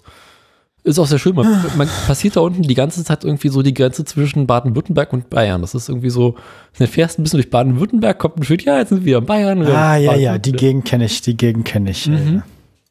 an Ulm und Aalen vorbei. Und dann irgendwann Mhm. morgens um halb sechs waren wir dann äh, eigentlich angekommen, wo wir hin wollten. Noch schnell Frühstück, um sechs ins Bett, um zehn aufge kurz vor zehn aufgestanden, weil arbeiten. Oh. Äh, komplett Hat der übermüdet, reichlich im Arsch, so einen halben Tag Homeoffice abgerotzt. Wo ich den großen Ganzen nur drei Mails beantwortet habe und den Rechner wieder zugeklappt habe. Ja, Ähm, aber ich meine, was macht man nicht alles für Geld, ne? Mhm. Dann schön bei Mittagsoma äh, dickes Mittagessen mit Schwein und Klößen und allem drum und dran. Genau das Richtige, Richtige, was du so nach drei, vier Stunden Schlaf haben möchtest. Dann kannst du dich direkt wieder hinlegen eigentlich, Mhm. oder? Und äh, dann sind wir, glaube ich, auch erst abends um fünf oder um sechs losgekommen, zurück nach Berlin und kamen dann auch erst hier mitten in der Nacht an. Also dem Ende quasi, ja. Gut. Ja, also die Rückfahrt war es in sich. So, jetzt möchte ich aber noch wissen, was das war. Also ja, das Darf ich einen Verdacht äußern? Ja, äu- äußern Sie Ihren Verdacht. Gelenkwelle. Mhm, interessant. Du meintest, du hast noch einen zweiten Verdacht? Ja, Gelenkwelle oder ähm, weil man ja tendenziell bei langsamen Geschwindigkeiten weiter lenkt als bei höheren, normalerweise, Mhm. dachte ich, dass es vielleicht ähm, eine, eines von den Kugelgelenken ist am Ende von, von der äh, Spurstange quasi. Mhm. So ein Ding. Interessant, ja. Gut. Ähm, ich habe gestern meinen Wagen angeho an angehoben. So, nach Nachmittag nichts zu Ah. tun gehabt, Wagenheber rausgeholt, Karre angehoben vorne. Ra ähm, Rechtes Vorderrad blieb auf dem Boden. rechtes Vorderrad abgeschraubt. Mal würgefällig reingeguckt ins Fahrwerk. Ist alles fest. Da wackelt nichts. Da ist Ah, alles genau so. Es ist alles genau so, wie der Autohersteller seinerzeit das Auto konzipiert hat. Ah, also ich vermute, also dann, dann, dann, dann ist es bestimmt irgendwie sowas wie, keine Ahnung, der, irgend so ein komisches französisches Spezialeichhörnchen hat sich dann da irgendwie eingenistet oder so. Hm. Es wohnt etwas im Auto. Bis auf ein kleines Detail. Ein ganz kleines Detail. Jetzt sag. Äh, der Radkasten ist ja im Allgemeinen innen drin mit so einer Plastikverkleidung abge äh, abgeschottet. Ne? Ja, mit dem eigentlichen Kotflügel dann, ja. Genau, da ist ja so eine Plastikabdeckung, so eine schwarze, die irgendwie den schlimmsten Dreck im Radkasten drin hält. Genau, die verhindert, dass der Kot ins Wageninnere gelangt. Genau. Und dort hatte sich ein Plastikschräubchen gelöst, weshalb die Abdeckung klapperte und ein Teil der Abdeckung weggebrochen war. Ja.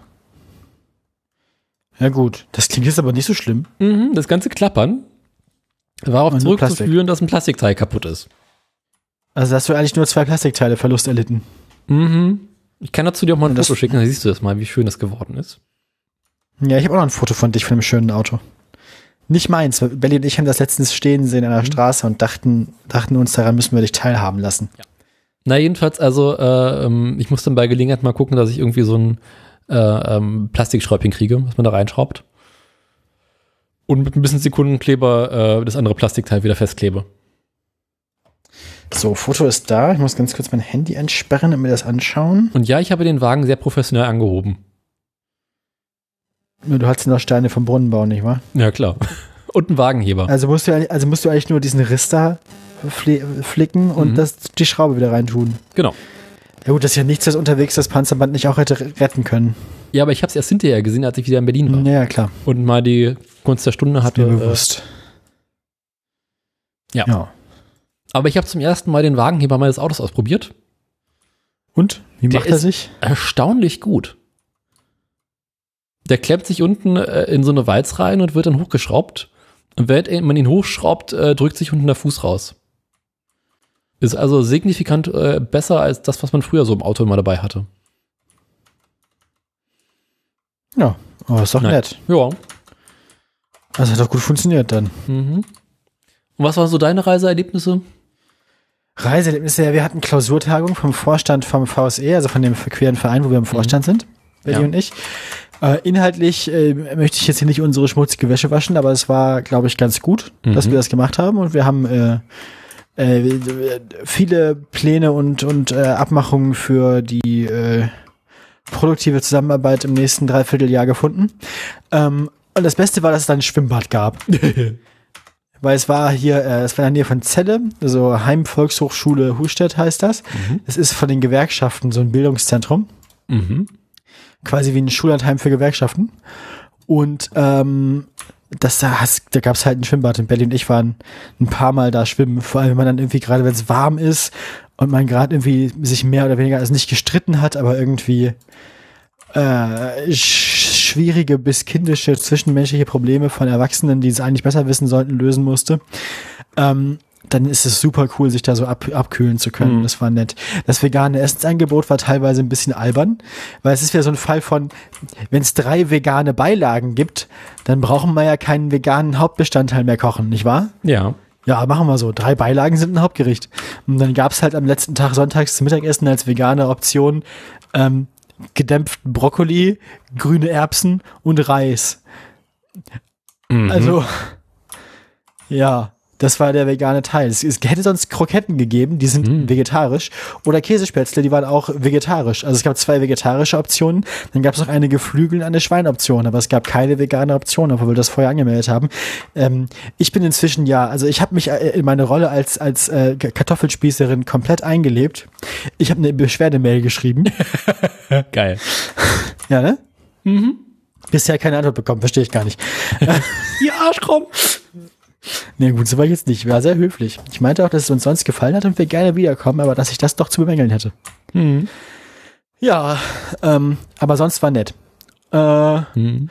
ansonsten, ich muss mal ganz kurz in meinen Kalender durchgucken, was ich in letzter Zeit so getrieben habe. In der Zwischenzeit kann ich ja erzählen, ich war heute mal beim Arzt. Mhm. Wie war's?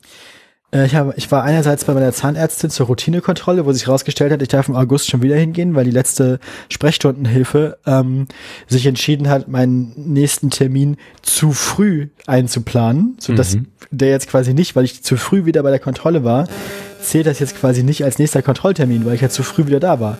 Wo ich nichts dafür kann, weil die Sprechstundenhilfe nun irgendwie nicht in der Lage war, ne, das zum richtigen Zeitpunkt zu planen, weil sie dachte sich im Januar, ja, wir haben jetzt Januar, Anfang des Jahres, im halben Jahr ist dann ja Juni, also machen wir Anfang Juni. Äh, 1 plus 6, 7 ist und nicht 6, äh, egal. da arbeiten wir noch dran. Alles wahr? eins außer die Null. In welchem Monat brütet der australische Rosettensittich? Ähm, so, da, das war Fotos. Und eigentlich wollte ich mal in den Kalender gucken. Ähm, die Fotos muss ich dir ganz kurz schicken. Ja, So, ich kann ansonsten auch noch 25. berichten, ich bin im Urlaub das erste Mal E-Bike gefahren. Wo waren wir noch? Äh, Äh. Ja, ich war wieder in Leipzig und wäre da fast stecken geblieben. Aber dann doch nicht, weil erst stand da ihr Zugfeld aus und dann, dann stellt sich raus, es gibt aber eine aktuelle Alternative, die sich dann schnell herausstellte als einfach nur der Ersatzzug. Und weil Deutsche Bahn, die Deutsche Bahn kann nicht einfach nur sagen, statt dem Intercity 2033 fährt da jetzt der Intercity 2120, sondern 2033 fällt aus. Äh, 2120 fährt auf der gleichen Strecke mit den gleichen Halten zur gleichen Uhrzeit. Es steht dann daneben so. Mhm. Also erstmal denkt man Katastrophe und dann fällt einem auf, nee, ist eigentlich, eigentlich hat sich nichts geändert. Ähm, ich muss sagen, im Bahnhof in äh, Leipzig gibt's einen der leckersten Falafel-Wraps, die ich kenne. Mhm. Was aber auch daran liegen könnte, dass ich da immer nur nach Buddha-Terminen hingehe, wo ich vorher zehn Stunden nüchterne Magen hatte. Ähm, aber es ist wirklich sehr lecker. Ich mag das da. Vor allem die Soße ist gut und es ist vegan. Das ist ein ganz netter Laden. Äh, ja, Leipzig war sonst nicht so spannend, war warm. Ähm, dann war ich wieder in Magdeburg beim Seminar, das war auch ganz nett. Die, ich hab mal wieder meine, meine, meine Lieblingsbarista besucht, die ist da, die da bei uns in der Uni arbeitet. Mhm. Kann ich auch empfehlen, falls ihr mal in Magdeburg seid und einen guten Kaffee sucht, dann müsst ihr euch eigentlich nur das Gebäude 40 oder 44, also zumindest den Hörsaal 6 von der, von der Uni suchen. Und im Hörsaal 6 quasi im Glaskasten davor, im Foyer davor, gibt's guten Kaffee.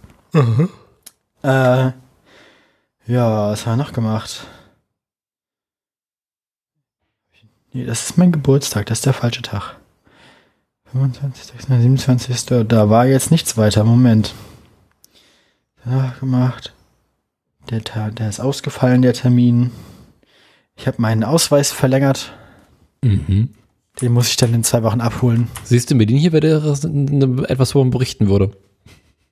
Hm? In Berlin wäre es das, worüber ich berichten würde. Ich habe mir einfach einen Termin gemacht.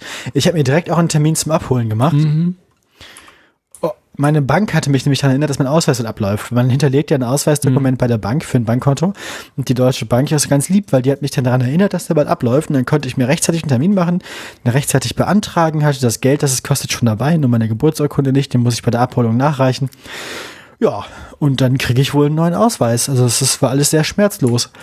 Ähm, ja. Ja, viel mehr ist nicht passiert. Mhm. Was zu erzählen? Ich guck mal kurz auf meinen Zettel hier. Also ich würde mal kurz berichten, ich bin das erste Mal E-Bike gefahren. Ja, bitte. Und also ich muss sagen, Berichte. das ist ja irgendwie ganz cool. Also das, dieser Anfang, dieses, du trittst in Pedale, dann dauert es einen Moment und dann fängt der Motor, der Elektromotor an zu kicken. Das ist Ah, etwas ja. irritierend. Also ich finde das äußerst befremdlich, wenn du so und dann hui! Da habe ich auch schon gehört, dass es da verschiedene Modelle gibt, also Mhm. verschiedene Delays und so. Ansonsten äh, ohne Anstrengung schnell zu fahren ist geil. Ja. Bisschen irritierend ist, du hast, also das E-Bike, was ich hatte, hatte mehrere Schaltstufen und jede Stufe hat dir quasi 5 km/h extra freigeschaltet. Mhm. Also irgendwie so mit Stufe 6 konntest du dann knapp 30 fahren. Das ist doch nett. Mhm. Ähm, aber irgendwie, so was mich so ein bisschen irritiert, ist so dieses, je stärker du in die Pedale trittst, desto langsamer wirst du. Ja. Weil der Motor sich wegschaltet, ja. Mhm. Eigentlich sollte man ja nicht langsamer werden. Eigentlich sollte man ja die Geschwindigkeit beibehalten, oder? Die Ja, man langsamer. gewählt hat. Dann ist es aber wie schlecht konfiguriert. Ja, es das ist ganze also System. äh, Berg hoch, äh, strampelst dir einen ab, uiuiui, willst diesen scheiß Berg hoch. Und der Motor so, ja, nö, da helfe ich jetzt mal nicht, weil du strengst dich ja gerade an. Ja, du sagst so, okay, mir egal, ich tritt jetzt nicht mehr die Pedale und dann zieht der Motor plötzlich los und schiebt sich den Berg hoch. Arschloch. Mhm, Arschlochmotor. Also ich habe für mich Wo, festgestellt, war, wo waren das und wie kam es dazu? äh, es war in Frankreich. Da waren so vor Ah, Ort E-Bikes, die wir uns nehmen konnten. Habt ihr euch geliehen? Mhm. Oh, ich bin müde. Verrückt. Ähm, Bist du im Sommer auch immer so müde, wenn es so warm ist? Das ist so immer müde. irgendwie. Ja, aber spezifisch im Sommer habe ich so eine komische Sommermüdigkeit, ich wo habe einfach Kollege, wach sein, also Mhm. jedes sich bewegen ist irgendwie anstrengender und kräftezehrender, weil es so warm ist und eklig. schläfst du mit Schlafmaske oder ohne? Ohne? Mhm. Kollege hat heute Aber wir haben erzählt, inzwischen, wir haben inzwischen Vorhänge im, im Schlafzimmer, aber okay, auch auch gute. komplett abdunkelnd. Ziemlich, ja. Also ein Kollege hat heute erzählt, äh, er hat letztes Jahr angefangen im Sommer mit Schlafmaske zu schlafen und äh, fühlt sich seitdem si- signifikant besser. Ja, das wäre eine gute Idee. Mhm. Naja, ansonsten, also, habe ich mein, bin ich, ansonsten bin ich mein Heuschnupfenproblem angegangen, habe ich ja erzählt, ich war heute im Allergologen. ah, Darauf wollte ich eigentlich hinaus. Ich habe jetzt so ein, ähm, so ein Nasenspray, das man aber nicht akut verwendet, sondern dass man irgendwas ich jetzt quasi immer einmal morgens, einmal abends benutze, bis die Flasche leer ist. Einfach irgendwie, um so einen dauerhaften Medikamenteneffekt zu haben. so, so. Das habe ich eben zum ersten Mal ausprobiert, während der Sendung live und dann Ah. äh, hat es aber trotzdem eine rotzlösende Wirkung. das hört man. Und das ist, ja, das ist voll widerlich, weil dann läuft der, das hat auch so einen komischen Geschmack. Und dann läuft das mit dem Rotz hinten in den, in den Rachen. Und dann hast du so eine komische, flüssige Nasenspray-Rotz-Mischung im Rachen hinten. Und das ist ganz schön widerlich. Klingt schon eklig, ja. Aber ich meine, es hilft. Ich vertraue der Sache erstmal und hoffe, dass es hilft. Mal gucken. Mhm. Nase putzen hier. Ja. Ja. Also ich werde mit dem mit dem E-Bike fahren, ich glaube, ich werde damit nicht warm. Das, Ja, ähm, verstehe ich. Ich glaube, dann strampel ich lieber selber oder fahr Moped. Ja, es, es gibt ja auch noch andere Ansätze, die Kraft zu verteilen. Vielleicht gibt es andere E-Bikes, die besser deinen Bedürfnissen entsprechen, aber Ja.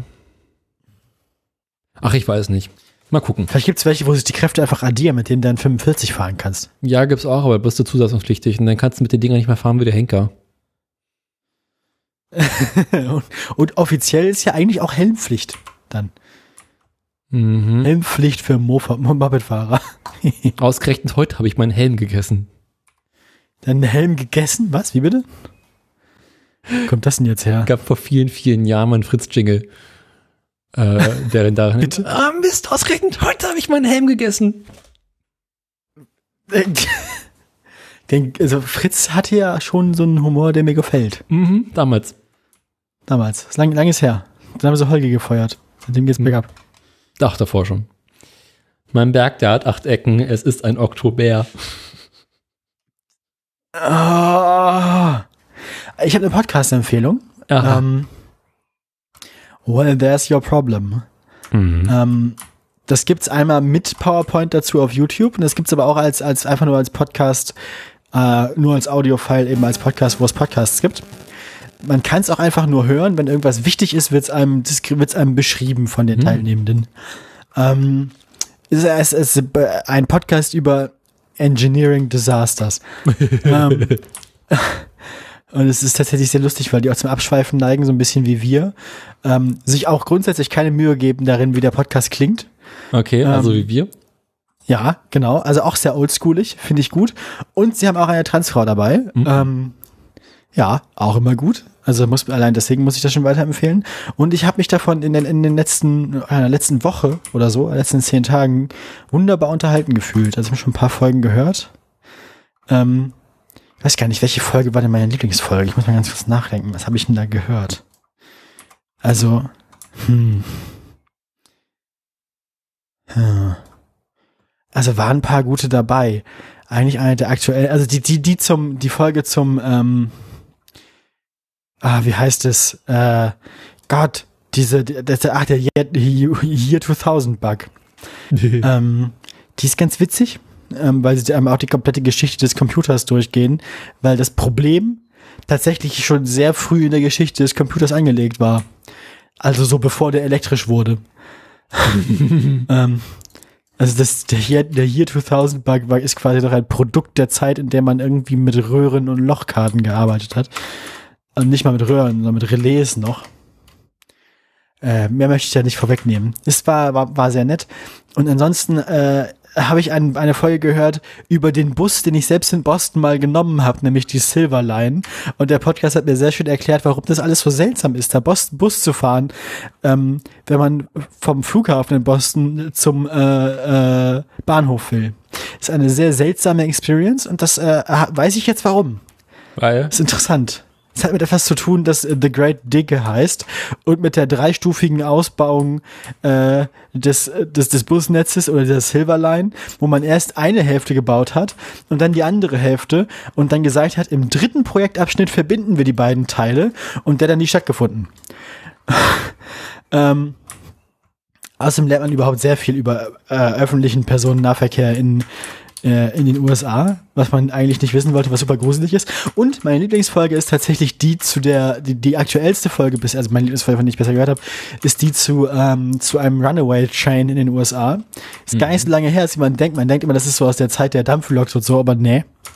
Das geht auch mit Dieselloks. Und die, die ist sehr witzig, weil das Ding ist 60 Meilen gefahren. Es gab keine Personenschäden, also keine signifikanten, außer ein paar blaue Flecke von dem Typen, der am Anfang von der Lokomotive runtergefallen ist, versehentlich, und deswegen ist sie weggefahren. Ähm, und äh, sie erzählen so nach und nach von den ganzen Versuchen, diesen Zug zu stoppen, die mehr oder minder alle bis zum letzten Versuch dann natürlich gescheitert sind. Ähm, das ist auch eine sehr schöne Folge. Ja. Ja.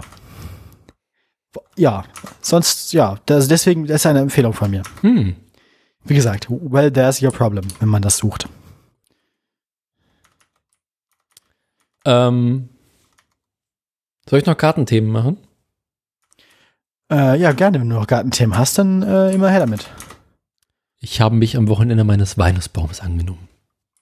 Deines was angenommen? Deines Weihnachtsbaums? Wein Walnussbaum.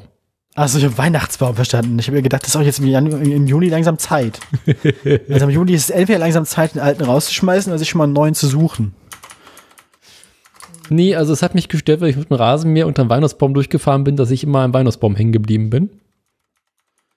Ah. Und der, der Rasenmäher selbst war nicht stark genug, um ihn wegzumähen, den ganzen Baum. Genau. Und ähm, dann habe ich mich ähm, dafür entschieden, mit der Astsäge kurzen Prozess zu machen. Aber was kann die Astsäge dafür? Mit der Astsäge habe ich kurzen Prozess am Weihnachtsbaum gemacht. Ach so. Und ähm, jetzt, Das ergibt ähm, mehr Sinn. jetzt ist der Baum untenrum etwas freier. Hm. Ich konnte mich ohne. tatsächlich zusammenreißen, nicht den Baum unterhalb, äh, ganz unten am Stamm ähm, zurückzusägen. Also es ist noch Baum da. Es ist noch Baum da, es ist noch erschreckend viel Baum da. Also hast du quasi nur so, ein, quasi so den, den Baum durchtunnelt, oder? Ich habe einfach unten drum mal so ein bisschen alles, was runterhing, äh, zurückgeschnitten. Und ähm, also Okay. jetzt ähm, hatte ich hinterher sehr, sehr viele Baumabschnitte, die ich alle nacheinander am Sonntag durch den Häcksler gejagt habe. War sehr Am befriedigend. Sonntagmorgen um fünf. genau. Schönen Sonntagnachmittag Häcksler anwerfen, alles einmal Let, durchschreddern. let, let, yeah, let me sing you the song of my people. Ähm, ja, so, so, so, so, zu absurder früher Stunde am Tag, das ist der, der gemeinen Kartoffel ja egal. Die haben ja alle senile Bettflucht. Aber wenn du das so na, nach 19 Uhr wird kritisch dann. Mhm. Ja, es war nachmittags um vier. Das geht ja eigentlich. Das Und nachdem ich, ja, nachdem wir liebste am Mittag äh, kurz mit der ähm, Heckenschere äh, an einer Hecke ein bisschen was zurückgeschnitten hat, kam bereits der eine Nachbarn und hat sich darüber beschwert, dass wir am Sonntag mit der Heckenschere arbeiten würden. Mit der elektrischen Heckenschere. Mhm. Und du hast gesagt, du hast den Hexer und nicht gehört. Willi. Dachte ich, bin auch. du, hat er sich nachher nochmal beschwert? Oder? Nee, ich habe den Hexer zur anderen Seite aufgestellt, hat er nicht gehört. Ja. Aber dann habe ich am Abend Das ist noch mal eine zwei Stunden die Brunnenpumpe laufen lassen. ist die so laut? Ja, die ist lauter als, der Hex, als die Heckenschere. Naja. Was du alles an faszinierenden Elektrogeräten hast. Noch, dann noch ein bisschen mit dem Rasenmäher hin und her fahren. Für, äh, warum nicht? Ne? Tatsächlich Muss, muss den Kram ja auch irgendwie transportieren. Ne, Hin ich hatte dann die. Baumabschnitte alle auf den Anhänger geladen. Und ich stand da zwischendurch wirklich vor der Frage, ob ich jetzt den Rasenmäher raushole, um den Anhänger zu transportieren. Hast du dich zusammenreißen können? Oder ja, ich habe den kräftig ziehen müssen, aber es war nicht schön. Weil ich hatte halt einfach mal so Oh. Anderthalb Kubikmeter Baumabschnitt rumzufliegen. Und äh, jetzt habe ich einen Anhänger voll mit äh, Baumabschnitten, die nach und nach im Garten verarbeitet werden. Ma- Machst, machst du da quasi Mulch draus? Oder wie ist der Plan? Ja, Mulch und das geht dann in- in die Blumenkisten unten runter, um die so ein bisschen aufzufüllen. Ja, gut. Ja. Das klingt ja vernünftig. Genau. Nichts verkommen lassen. Mhm. Dann hat meine Schwester noch meine Kartoffeln fast eingehen lassen. Während du weg warst. Mhm. Wie, die muss man gießen? Die Kartoffelkübel? Mhm. Ja, klar. Also ka kann man machen, ja. Mhm.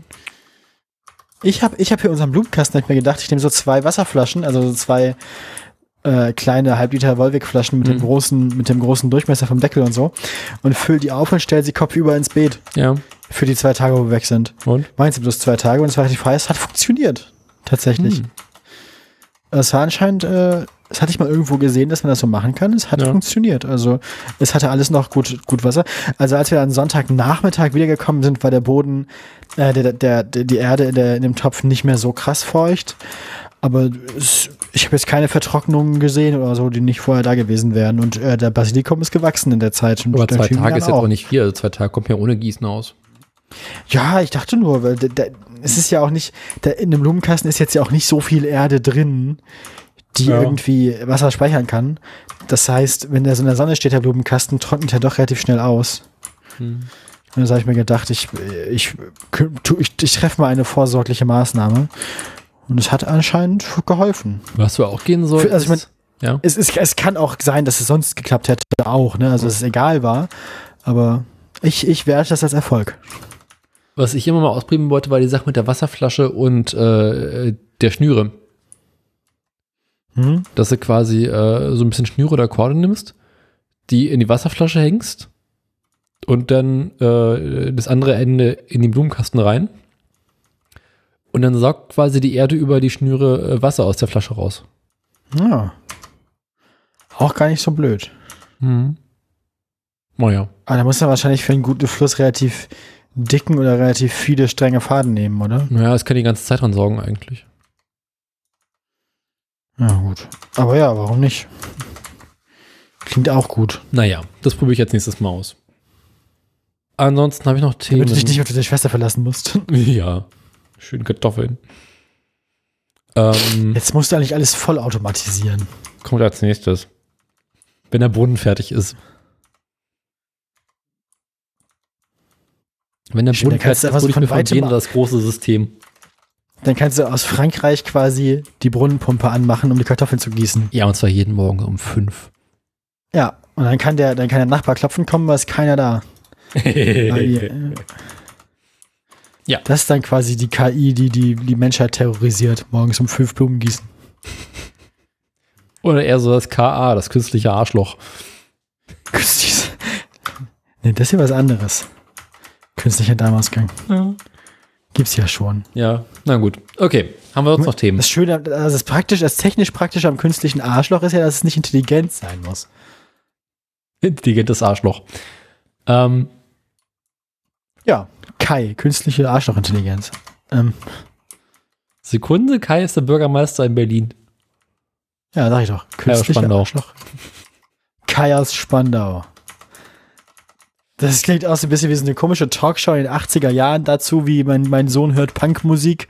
Äh, ist das der Untergang des Abendlandes? Dazu haben wir eingeladen die Vera aus Neuruppin und den Kai aus Spandau. Auf Wird- SFB 3. Ja, sind, genau, ja, genau. Ja, daran musste ich gerade denken bei Kai aus Spandau. Ähm,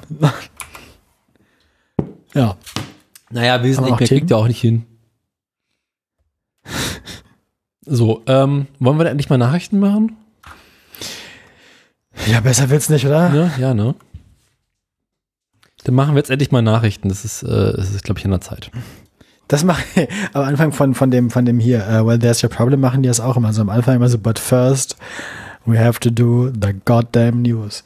Und äh, das, das, genau. Das Segment heißt einfach the goddamn news. Finde ich gut. Sehr gut. Und der schönste Teil ist, am Ende gibt es immer noch eine, eine Kategorie, wo Leute eigene, eigene äh, äh, quasi äh, Health and Safety Violations ein, ein äh, ähm, schicken können. Mhm. Wie heißt das denn immer noch? Ah, irgendwas mit Safety, Safety Third heißt es, genau. Ähm, Shake hands with danger. Sehr schön. Ähm, ja, You had Ach, one Themen. job. Ähm, had, ja. had. Ja, had one job. Äh, was haben wir da als Themen? Ja, ich habe zweimal Tesla Mhm. und ich habe ähm, einen Volker. Oha. Ich bin Also erstaunt, dass du einen anderen. Volker hast, aber gut. Ja, nee, kein Bock.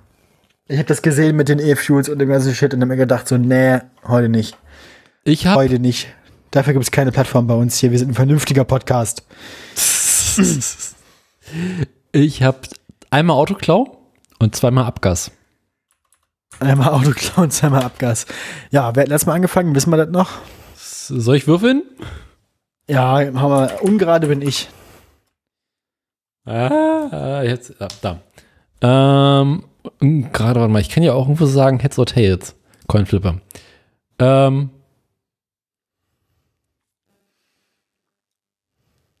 Kopf oder Zahl? Äh, ich bin, ich, ja, ich, du bist der Kopf dieser Sendung, also bleibt mir nur die Zahl, ne? Mhm. You are the brains of the operations and I'm the, I'm the looks. Zahl. Ja, dann darf ich vor anfangen, ne? Ja. Dann such dir bitte eine aus. Ich hätte gerne. Ach komm, machen wir direkt mal Volker. Direkt den Volker, ja. Ähm, das ist auch ein Follow-up-Bericht. Wir haben ja schon mal drüber geredet. Ähm, als es nämlich äh, um Tempo 30 ging. Ne? Also die Tempolimits sind ja grundsätzlich so ein Problem. Tempolimit auf Autobahnen hat der Volker ja schon gesagt, nicht mit mir, aber im Koalitionsvertrag hat er unterschrieben, dass das wohl so ist, dass er das wohl möchte, dass er wohl einverstanden damit ist vielleicht, dass Kommunen selber entscheiden dürfen, wo Tempo 30 ist. Wo ich mich auch gefragt habe, warum ist denn das noch lange nicht so? Warum darf denn die Kommune nicht selber entscheiden, wo bei in der Stadt Tempo 30 ist? Naja, ähm, äh, und jetzt hatte mich der Deutsche Städte- und Gemeindebund äh, mal nachgefragt bei Volker, so öffentlich, weil er anscheinend nicht öffentlich nicht antwortet, wie man das in der Politik heutzutage so macht. Ähm, was, wa- was denn jetzt ist, weil es steht ja im Koalitionsvertrag. Bis heute gibt's aber keinen Entwurf zur Umsetzung dieses äh, im Koalitionsvertrag hinterlegten Punktes. Und deswegen möchte der Städte- und Gemeindebund äh, jetzt mal wissen, was los ist. Im Koalitionsvertrag heißt es, Zitat, wir werden Straßenverkehrsgesetz und Straßenverkehrsordnung so anpassen, dass neben der Flüssigkeit und Sicherheit des Verkehrs ne, Speiseöl, ähm, die Ziele des Klima- und Umweltschutzes, das der Sekundenkleber, der Gesundheit und der städtebaulichen Entwicklung berücksichtigt werden, um Ländern und Kommunen Entscheidungsspielräume zu eröffnen. Äh, Volker Wissing hat im April gesagt, man hat vielleicht, man hat bereits viele Möglichkeiten geschaffen, Tempo 30 auf bestimmten Strecken und in bestimmten Zonen leichter einzuführen. Äh, das reicht ihm wohl. Aber das ist ja nun nicht das, was der Städte- und Gemeindebund wollte. Ähm, man sei auch im Gespräch darüber, wie man die Möglichkeiten der Kommunen erweitern könnte. Davon wissen nur die Kommunen nichts. ähm, ja. Ähm, Landsberg, also der Sprecher des Städte- und Gemeindebunds, äh, hält das für unzureichend, was bisher gemacht wurde. Ähm, ihm zufolge stammen die Regelungen, die da noch in Kraft sind, aus einer Zeit, in der das Auto und die Flüssigkeit des Verkehrs im Vordergrund standen. Heute spielen auch Klimaschutz, saubere Luft, Stadtentwicklung und vor allem die Reinkarnation, die Sicherheit anderer Verkehrsteilnehmender eine zentrale Rolle bei der kommunalen Verkehrsplanung. Spricht sich aber auch gegen eine flächendeckende Einführung von Tempo 30 in Städten aus. Ähm, naja. Und das zuletzt berichtet haben wir als der Deutsche Städtetag, was nicht das gleiche ist wie der Deutsche Städte und, Kom und Städte und äh, Gemeindebund, ähm, dass Kommunen stadtweit Tempo 30 eigenmächtig anführen dürfen sollten. Ähm, das, solche generellen Vorgaben hat aber Wissing abgelehnt.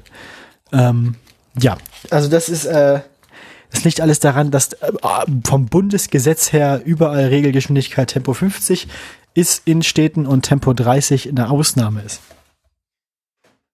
Und man Mhm. kann halt nicht einfach sagen, unsere ganze Stadt ist eine Ausnahme.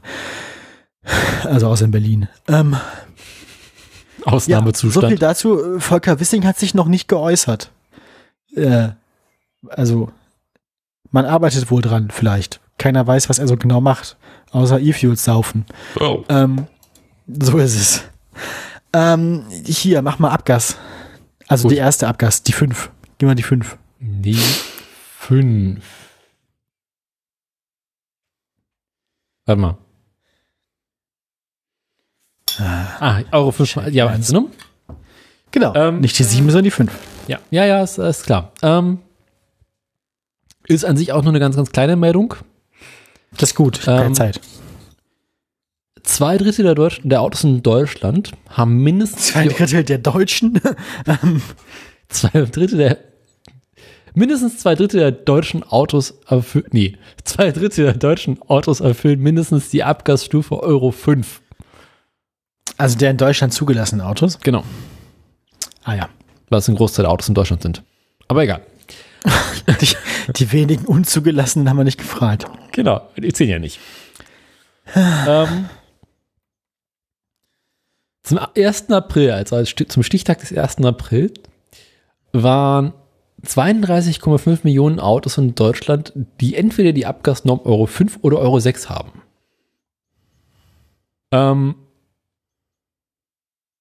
das ist im Großen und Ganzen die äh, Hauptmeldung. Äh, zweiter Teil der Meldung ist, dass ein nicht ganz unwesentlicher Teil, nämlich ungefähr die Hälfte davon, äh, Euro 6 ist, beziehungsweise Mhm. elektrisch unterwegs ist. Das wird hier nicht weiter unterteilt. Interessant finde ich eigentlich noch, äh, wie es nach Bundesländern aufgeteilt ist. Was schätzt du, welches Bundesland hat äh, die meisten Autos mit Abgasnorm Euro 5 oder 6? Welches Bundesland? Mhm. Welches Ah. Bundesland hat die saubersten Autos, kannst du quasi sagen?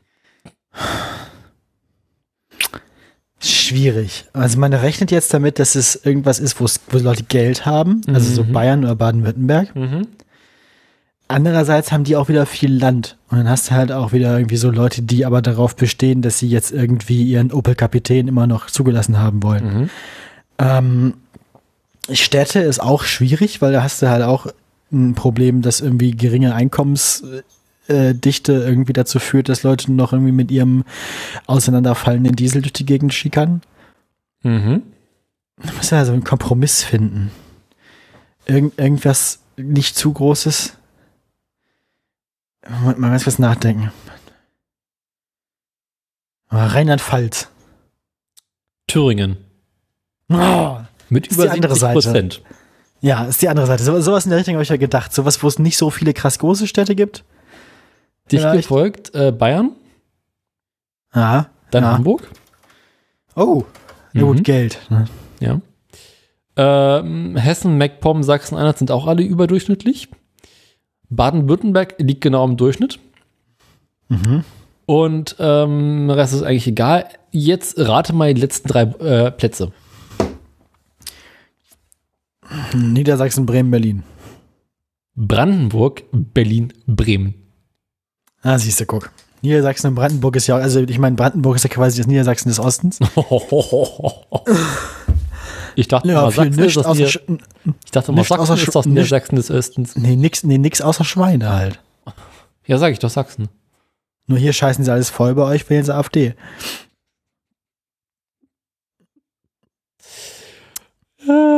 Ja. Ähm, so viel zum Thema Abgasnormen. Also die meisten Autos in Deutschland, also ein großer Teil der Autos in Deutschland äh, erfüllt höhere Abgasnormen. Ist das jetzt gut? Keine Ahnung. Ich fand's nur interessant.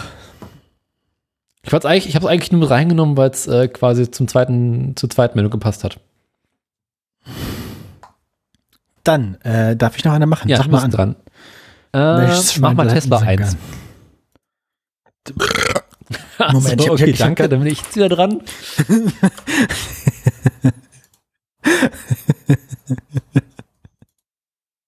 Tesla 1. Tesla 1 ist, äh, ist, ist der quasi, ähm, man hat ja schon damit gerechnet, dass es irgendwann eine Konsolidierung des Ladestationenmarktes geben muss eigentlich. Und eines der erfolgreichsten Ladesysteme waren bis jetzt ja die Tesla Supercharger. Die waren bisher nur für Tesla-Autos nutzbar, ähm, zumindest ohne Adapter und so weiter.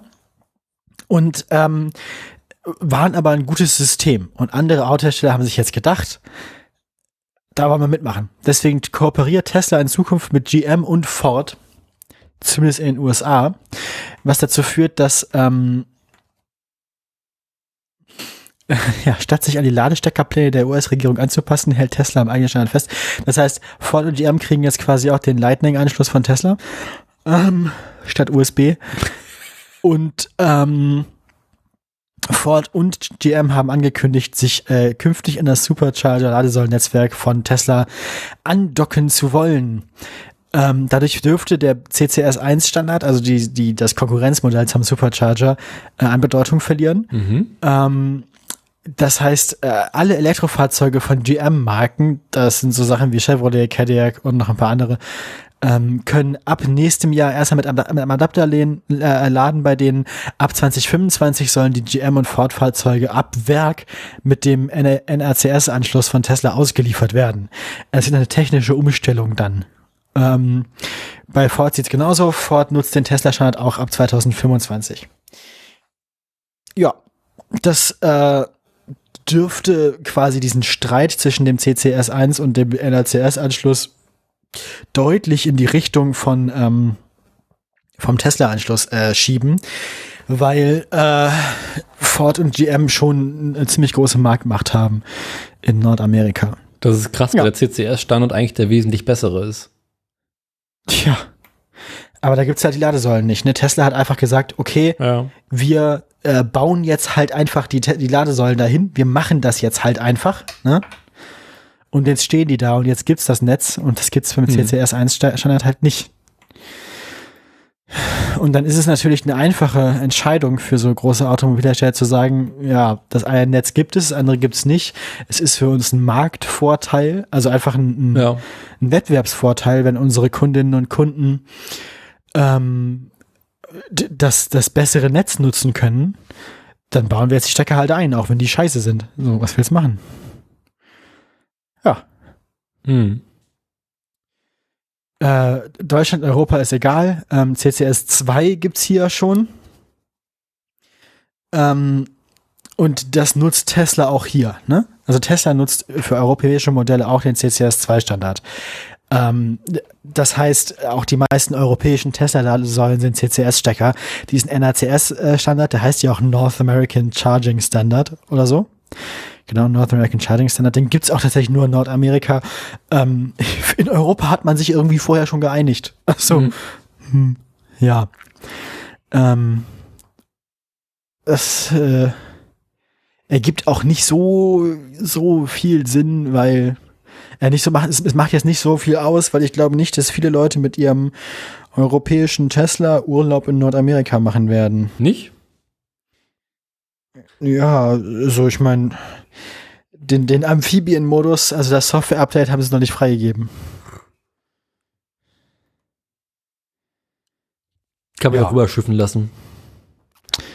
Hast du noch Themen? Ja. Ähm, ach ja, du hast noch welche, ne? Dann mache ich jetzt mal, mach mal, mach mal direkt den nächsten, äh, der nächsten äh, Euro-Standard. Ja. Ähm, wo wir gerade bei Euro 5, Euro 6 waren, reden wir doch mal über Euro 7. Schön. Wir haben ja den aktuellen Standard Euro 6 Temp und äh, es gibt bereits Pläne, dass man mal langsam und äh, sicher äh, genauere Details für Euro 7 rausbringen sollte. Wie Euro 7 aussieht, das steht nämlich noch überhaupt nicht fest. Fest steht nur, eigentlich sobald müsste man mal äh, drüber nachdenken, wie man hier in der Europäischen Union Abgaswerte neu definiert. Ähm, diese Abgas, diese Euro-Normen, jedes Mal, wenn sie rauskommen, wird drum gestritten, wie es aussehen soll. Und dann gibt es die eine Seite, die gesagt, so lax wie möglich, die andere Seite, sagt, so streng wie möglich. Jedes Mal mit dem gleichen Argument, mi, mi, mi, mi, äh, Euro, neue Abgasnorm würde bedeuten, dass wir keine Autos mehr verkaufen könnten, weil Abgasnachbehandlung so extrem teuer wäre. Gibt ja auch da seit Ewigkeiten diese Aussage von VW, die von man gemeinten, äh, Euro 7 würde im Prinzip dafür sorgen, dass der Golf, äh, was, die Nachbehandlung des Golf ungefähr so viel kosten würde, wie der Golf heutzutage kostet und sich damit im Prinzip die Verbrennungsmotoren erledigen würden. Mhm. Ähm, in der Bundesregierung streiten zwei Parteien und zwei Ministerien ähm, um die Frage, wie die Euro 7 Norm aussehen soll und wann sie kommen soll. Ich habe da so einen Verdacht. Raten Sie mal. Umweltministerium, Verkehrsministerium und Ja. Grüne und FDP. Die beide streiten aktuell darüber, wie es mit Euro 7 weitergehen soll.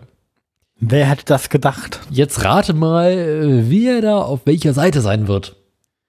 Ne, die FDP sagt, äh, eigentlich können wir die Katalysatoren und Endtöpfe von allen Autos absägen. Und die Grünen sagen, eigentlich muss da überall Bauschaum rein. Mhm, genau. Die Grünen möchten, dass noch dieses Jahr äh, die Rahmenbedingungen für die Euro 7-Norm auf den Weg gebracht werden. Äh, das binden sie daran, dass äh, sie es noch in dieser Per- Wahlperiode des Europaparlaments abgehakt haben möchten. Das wiederum stößt auch auf nicht besonders viel Gegenliebe in anderen europäischen Staaten. Ja. Ähm, die FDP sagt, äh, wir halten es auch für einen Fehler, jetzt die Euro 7-Regelung voranzulegen und damit erhebliche Kosten für Automobilindustrie und die Nutzfahrzeugebereiche, ähm, Nutzfahrzeugbereich zu verursachen. Ähm, was bereits geplant ist, ist, dass die Euro 7-Norm nicht nur Schadstoffe des Motors ähm, beinhalten soll, sondern auch Schadstoffe wie Feinstaub durch Reifen, Abrieb und Bremsen. Das heißt, das würde bedeuten, dass es auch also mit der neuen Euro 7-Regelung äh, Elektroautos davon betroffen werden. Was ich tatsächlich mal ganz interessant finde, weil das würde im Prinzip bedeuten, dass Autos, äh, sagen wir mal, größere und schwerere Autos natürlich einen höheren Feinstaubabrieb durch Reifen haben als Ja, klar. kleine Autos. Und ich meine, es ist halt Teil des Problems und das muss man auch so berücksichtigen. Also es, nur weil es nicht in der Norm steht, heißt es ja nicht, dass das nicht existiert und kein Problem ist. Mhm. ähm, Diese Regeln treffen übrigens bereits ab 2025 für Lkw und 2027 für, äh, für Busse in Kraft. Ach, bei deren Norm steht das schon drin. Mhm. Ja. Vernünftig. Ähm, mal sehen, wie es weitergeht. Aktuell streiten sie angeregt darüber und mi, mi, mi, mi. Und ähm, Oh Mann. Ja, man darf gespannt sein. Ich habe ich hab noch eine Meldung. sehr gut, ich auch. Ist eher eine Kurzmeldung. Ähm, aber ich finde, sie ist, äh, sie ist einfach sehr bezeichnend für die deutsche Bürokratie.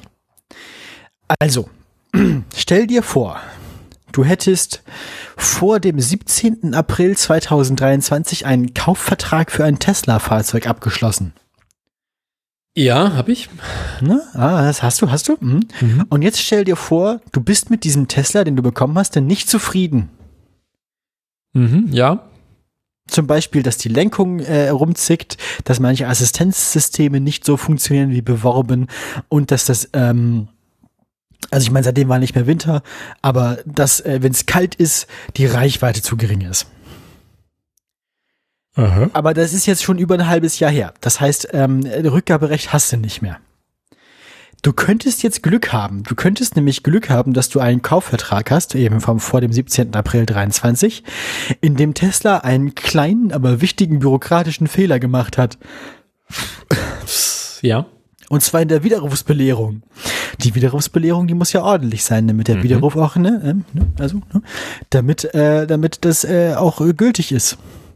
Äh, Die Passage, in der steht, dass der Widerruf nur ein halbes Jahr lang möglich ist, in der hat Tesla nämlich Angaben gemacht zu E-Mail-Adresse und Faxnummer, aber keine Telefonnummer abgege- äh, angegeben.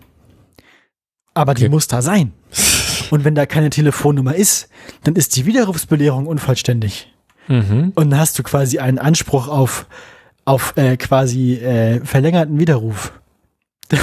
Das heißt, wenn ihr jetzt mal in die Widerrufsbelehrung von eurem Tesla-Kaufvertrag guckt und da ist nur eine Faxnummer und eine E-Mail-Adresse und keine Telefonnummer, dann könntet ihr, wenn ihr das möchtet, den Tesla noch zurückgeben. Geil. Mach ich direkt. Ja, ich mag die deutsche Bürokratie. Ich finde das so schön. Also das war, das war jetzt quasi nur ein Public Service Announcement. Okay. Ja, Ähm, ich mache meine letzte Meldung. mach deine letzte Meldung. Ich habe Heiteres aus New York. Yay! Die Stadt New York verklagt aktuell Hyundai und Kia, Warum spezifisch die beiden? äh, weil sie Ah, ja, ja, ja, okay. Ich habe das, glaube ich, schon bei YouTube gesehen mit den Autos. Sie sagen, dass äh, die Autohersteller ihre Fahrzeuge nicht ausreichend vor Diebstählen geschützt haben. Hm. Und das ein öffentliches Ärgernis verursachen würde. Welche, welche Autohersteller waren das nochmal, die man quasi mit dem USB-Stick kurz schließen konnte? Da gab es doch in letzter Zeit so welche, die man einfach so easy klauen konnte. Habe ich bei Donut auch gesehen. Was war denn das für ein Auto? Äh, hier geht es, so ich es verstanden habe, eigentlich nur um die Fahrzeuge von Hyundai und Kia. Ja, ja. Ins, fast 1000 Fahrzeuge wurden in den ersten vier Monaten dieses Jahres in New York City gestohlen. Das sei fast das Sechsfache im Vergleich vom Vorjahr. Geil. Der Corona ist jetzt wieder vorbei, das heißt, die Autodiebstahlindustrie erholt sich langsam auch. Mhm. Earth is healing. Ja. Äh, einer der Gründe für die massenhaften Diebstähle sei, dass äh, Hyundai und Kia-Fahrzeuge aktuell äh, in, bekannt geworden sind durch eine Tik- TikTok-Challenge. Ähm, ja, ja, ja, genau das ist das, was ich meine, glaube ich. Sicherheitsforscher haben aufgedeckt, wie einfach es sei, die elektronischen Wegversperre der Autos äh, mit einfachen Mitteln zu umgehen. Genau. Ähm, Oh, Leute.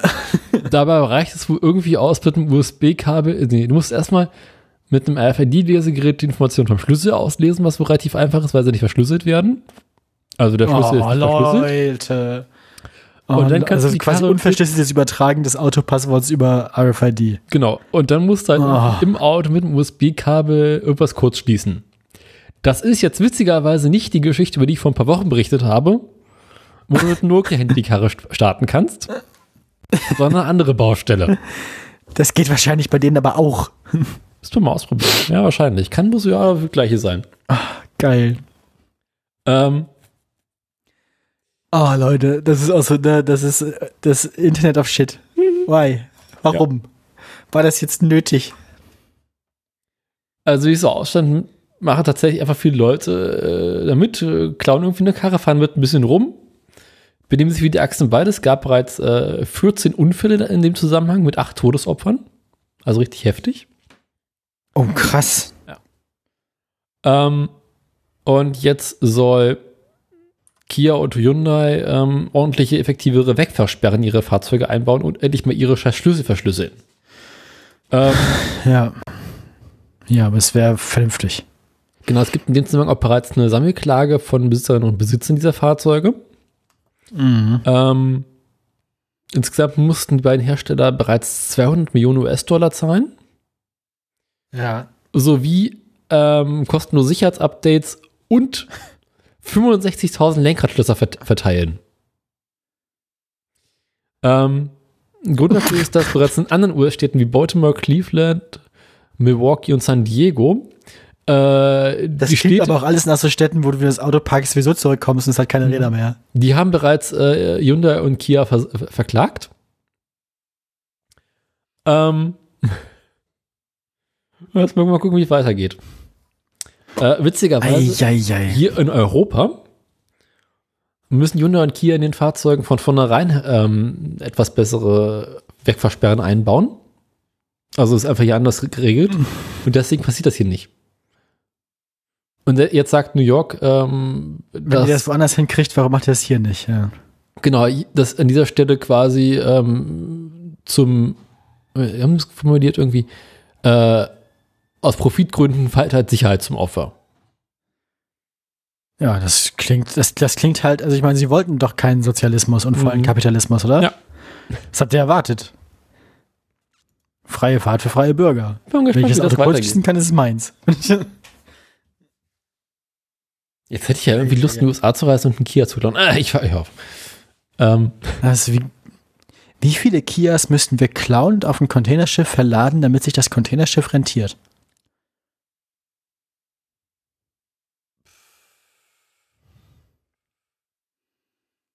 Dann müsste man erstmal überlegen, wie weit ein geklauter Kia einen Wert hätte.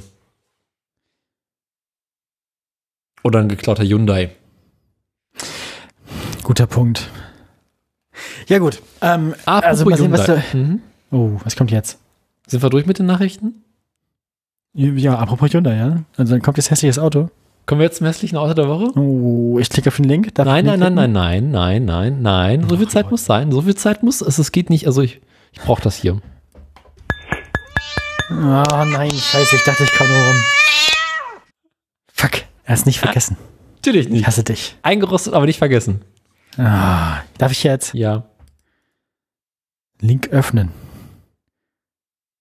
Ich mag das ja, wenn so Bilder von oben nach unten laden im Browser und es immer schlimmer wird. Apropos Hyundai. Das Auto sieht aus wie ein Kühlschrank. Ich möchte lösen. Bingo. Auch die Kühlschranktüren finde ich gut.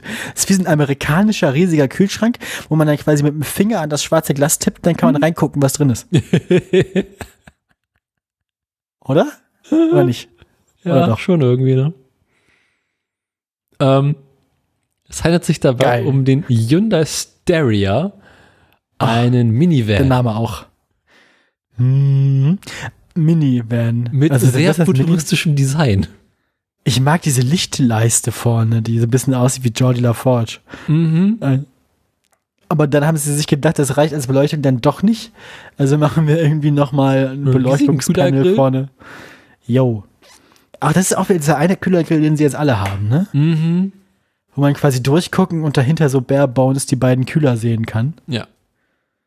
Das hat wieder was ret- ich mag, ich mag die Felgen, muss ich sagen. Die haben auch was Spaciges.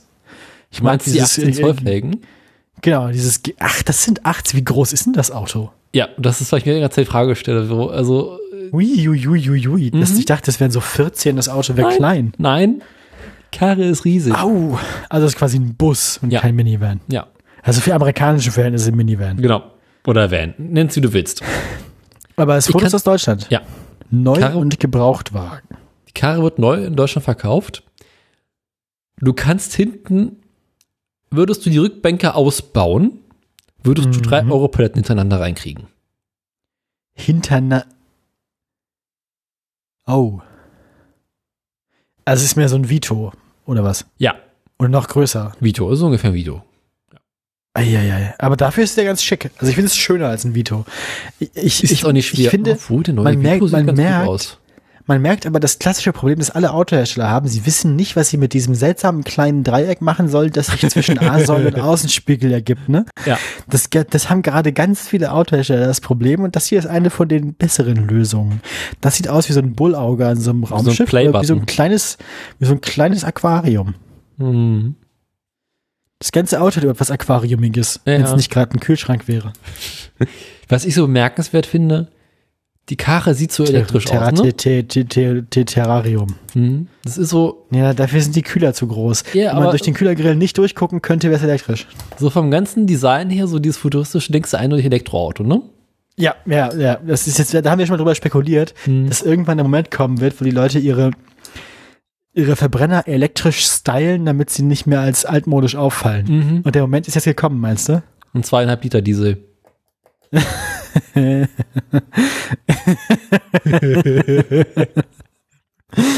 Ah, geil. Mm, Ähm, Ich mag diese Türgriffe, ich finde das gut. Ich habe mich ja oft beschwert, dass ich diese, diese ausfahrbaren Aerodynamik-Türgriffe scheiße finde bei vielen Autos. Mhm. Und das hier sind Türgriffe, die ich respektiere. Das ist, ne, die haben sich gedacht, unsere Tür braucht solide Griffe und wir scheißen drauf, wie aerodynamisch das ist. Wir machen einfach zwei dicke Griffe ran. So dass du Mhm. auch beide Türen gleichzeitig in die Hand nehmen kannst und dich fühlst, als würdest du das Auto defibrillieren. Finde ich richtig gut. Also das, das, ich finde das ist ein Statement. Diese Türgriffe, die unterstütze ich. es sind auch wieder Schiebetüren, ne? Also ein, ja gut, ja klar, die Schiebetür hinten und aber die Beifahrertür ist, glaube ich, keine Schiebetür. Nee, nee, also, aber der hat hinten wieder auf beiden Seiten Schiebetüren. Also du kannst quasi von beiden Seiten die Karre durchlaufen. Oh, bei beiden Seiten. Mhm. Fancy. Und Platz für elf Sitze.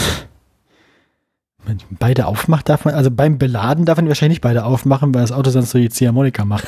Wo das Dach hoch und der Boden runter geht, so. Das müsste man mal ausprobieren, weil ich könnte mir vorstellen, dass es geht. Das ist ein bisschen wie die Selbstmördertüren bei, bei Cabrios früher, die dann so durchgebogen sind, wenn du die Türen aufmachst. Mhm. Ja. Aber schön. Also, ich, äh, ich ahne Böses, wenn ich mir so, wenn man sich so diese durchsichtige Silhouette der Rücklichter anguckt, ne? Die gehen ja auch vom Boden bis zur Decke. Mhm. Ich fürchte, von hinten sieht das Ding schlimmer aus, oder? Willst du wieder von hinten haben? Ja, bitte. Gib's mir. Gibst dir von hinten? Warte mal, ich suche mal ein Auto, ich suche mal ein schönes Foto von hinten raus. Mhm.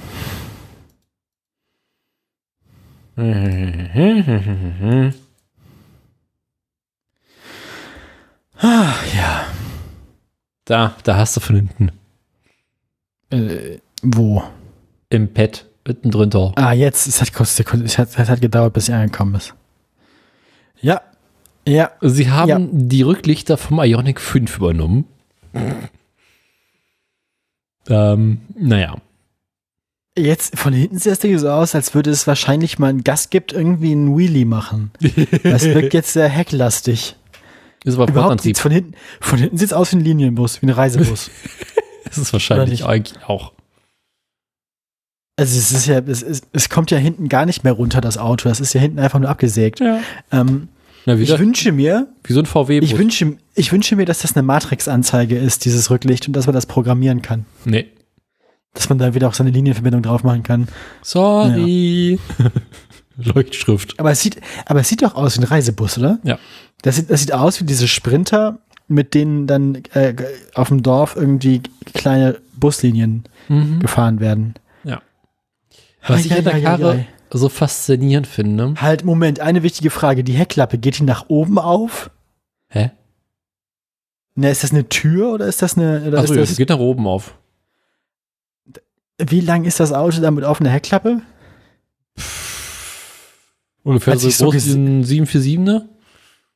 Ja, als ich als ich als ich es gesehen habe, habe ich mir gedacht, das müsste von den Dimensionen her hinten eigentlich so Sprintertüren haben, also so zwei Türen, aber hat's nicht. Länge sind 5,20 Meter.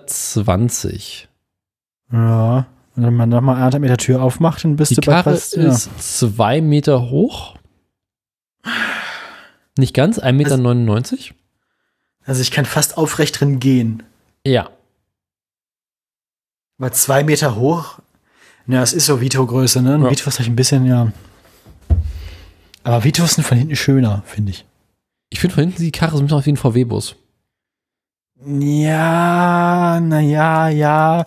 Von hinten hat sie was Amerikanisches, finde Äh, ich finde, die Karre hat auf jeden Fall was sehr Asiatisches. Also man, es ist ein Auto, was ich eigentlich viel eher auf dem asiatischen Markt äh, suchen würde. Ja, aber dann hat um 30% geschrumpft in jeder Dimension. Mm, nicht unbedingt, die haben auch sehr große Vans. Ja. Aber, Aber- da kriegst du dann wahrscheinlich zwölf Leute rein. Mm. Und dann kriegst du ja auch mit elf. Elf Sitzplätze, ja gut, ja. Also ist schon, ja, ein Bus, ja. Mm. Aber so prinzipiell finde ich den Vito da schöner. Andere Frage, wer hat sich gedacht, dass sie den hinteren Kotflügel so teilen? Wie meinst du? Ne, das, dieses eine rechteckige Panel mit dem. Also guck dir mal diese Panel-Aufteilung an Ja. auf, dem, auf, auf dem Heckfoto. Da ist ja der, der, der, Tank, der, der, der Tankdeckel. Ja. Darunter ist einfach eine waagerechte Linie quer durch den Radkasten gezogen. Ach ja. Und dann ist dann noch eine waagerechte Linie, wo das Fenster anfängt und eine Handbreit drüber noch eine. Hm. Also, das hat wahrscheinlich Fertigungsgründe, weil Rechtecke so schön einfach auszustanzen sind, aber. Äh, äh, wenn man da einmal angefangen hat, drauf zu achten, ist das irgendwie ein bisschen seltsam alles. Einfach alles ausstanzen. Ja. Aus einem Stück Duropla Duroplast gepresst, ja. Schick. Ja, aber schön, äh, vom Design her nicht doll versteckter äh, Abschlepphaken hinten da. Mhm. Meinst du, das Ding bewegt sich mit elf Leuten noch anständig mit der Motorisierung? 180 PS? Nee, 200 oder sowas. Ja, doch, Doch. geht. Kann man machen. Ja, ich finde es jetzt nicht so super hässlich, aber es hat was. Es ist genau das, was du sagst. Es ist so, wir versuchen jetzt unsere Verbrennerschleudern auch noch mit diesem Space-Design ein bisschen ans 21. Jahrhundert anzupassen und zu gucken, dass die vielleicht noch jemand kauft, bevor es uns verboten wird. Mhm. Äh. Ja, es ist so ein enttäuschendes Design. Es ist so was, was man sich anguckt und sich gedacht hätte, da wäre Potenzial gewesen. Und dann haben wir es doch verkackt.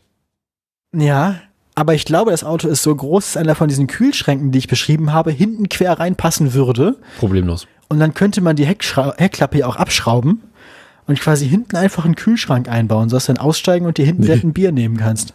Perfektes Festivalauto. Ja, auf jeden Fall. Ich finde den Vito trotzdem schöner von hinten. Ja, aber das ist ja. Die Videos sind ja auch wieder schöner geworden. Die waren zwischendurch ja auch mal nicht so. Aber, Fandst du die zweite Generation hässlich? ja, nö, aber ein bisschen nichtssagend, oder? Was erwartest du beim Transporter? Ja, nix.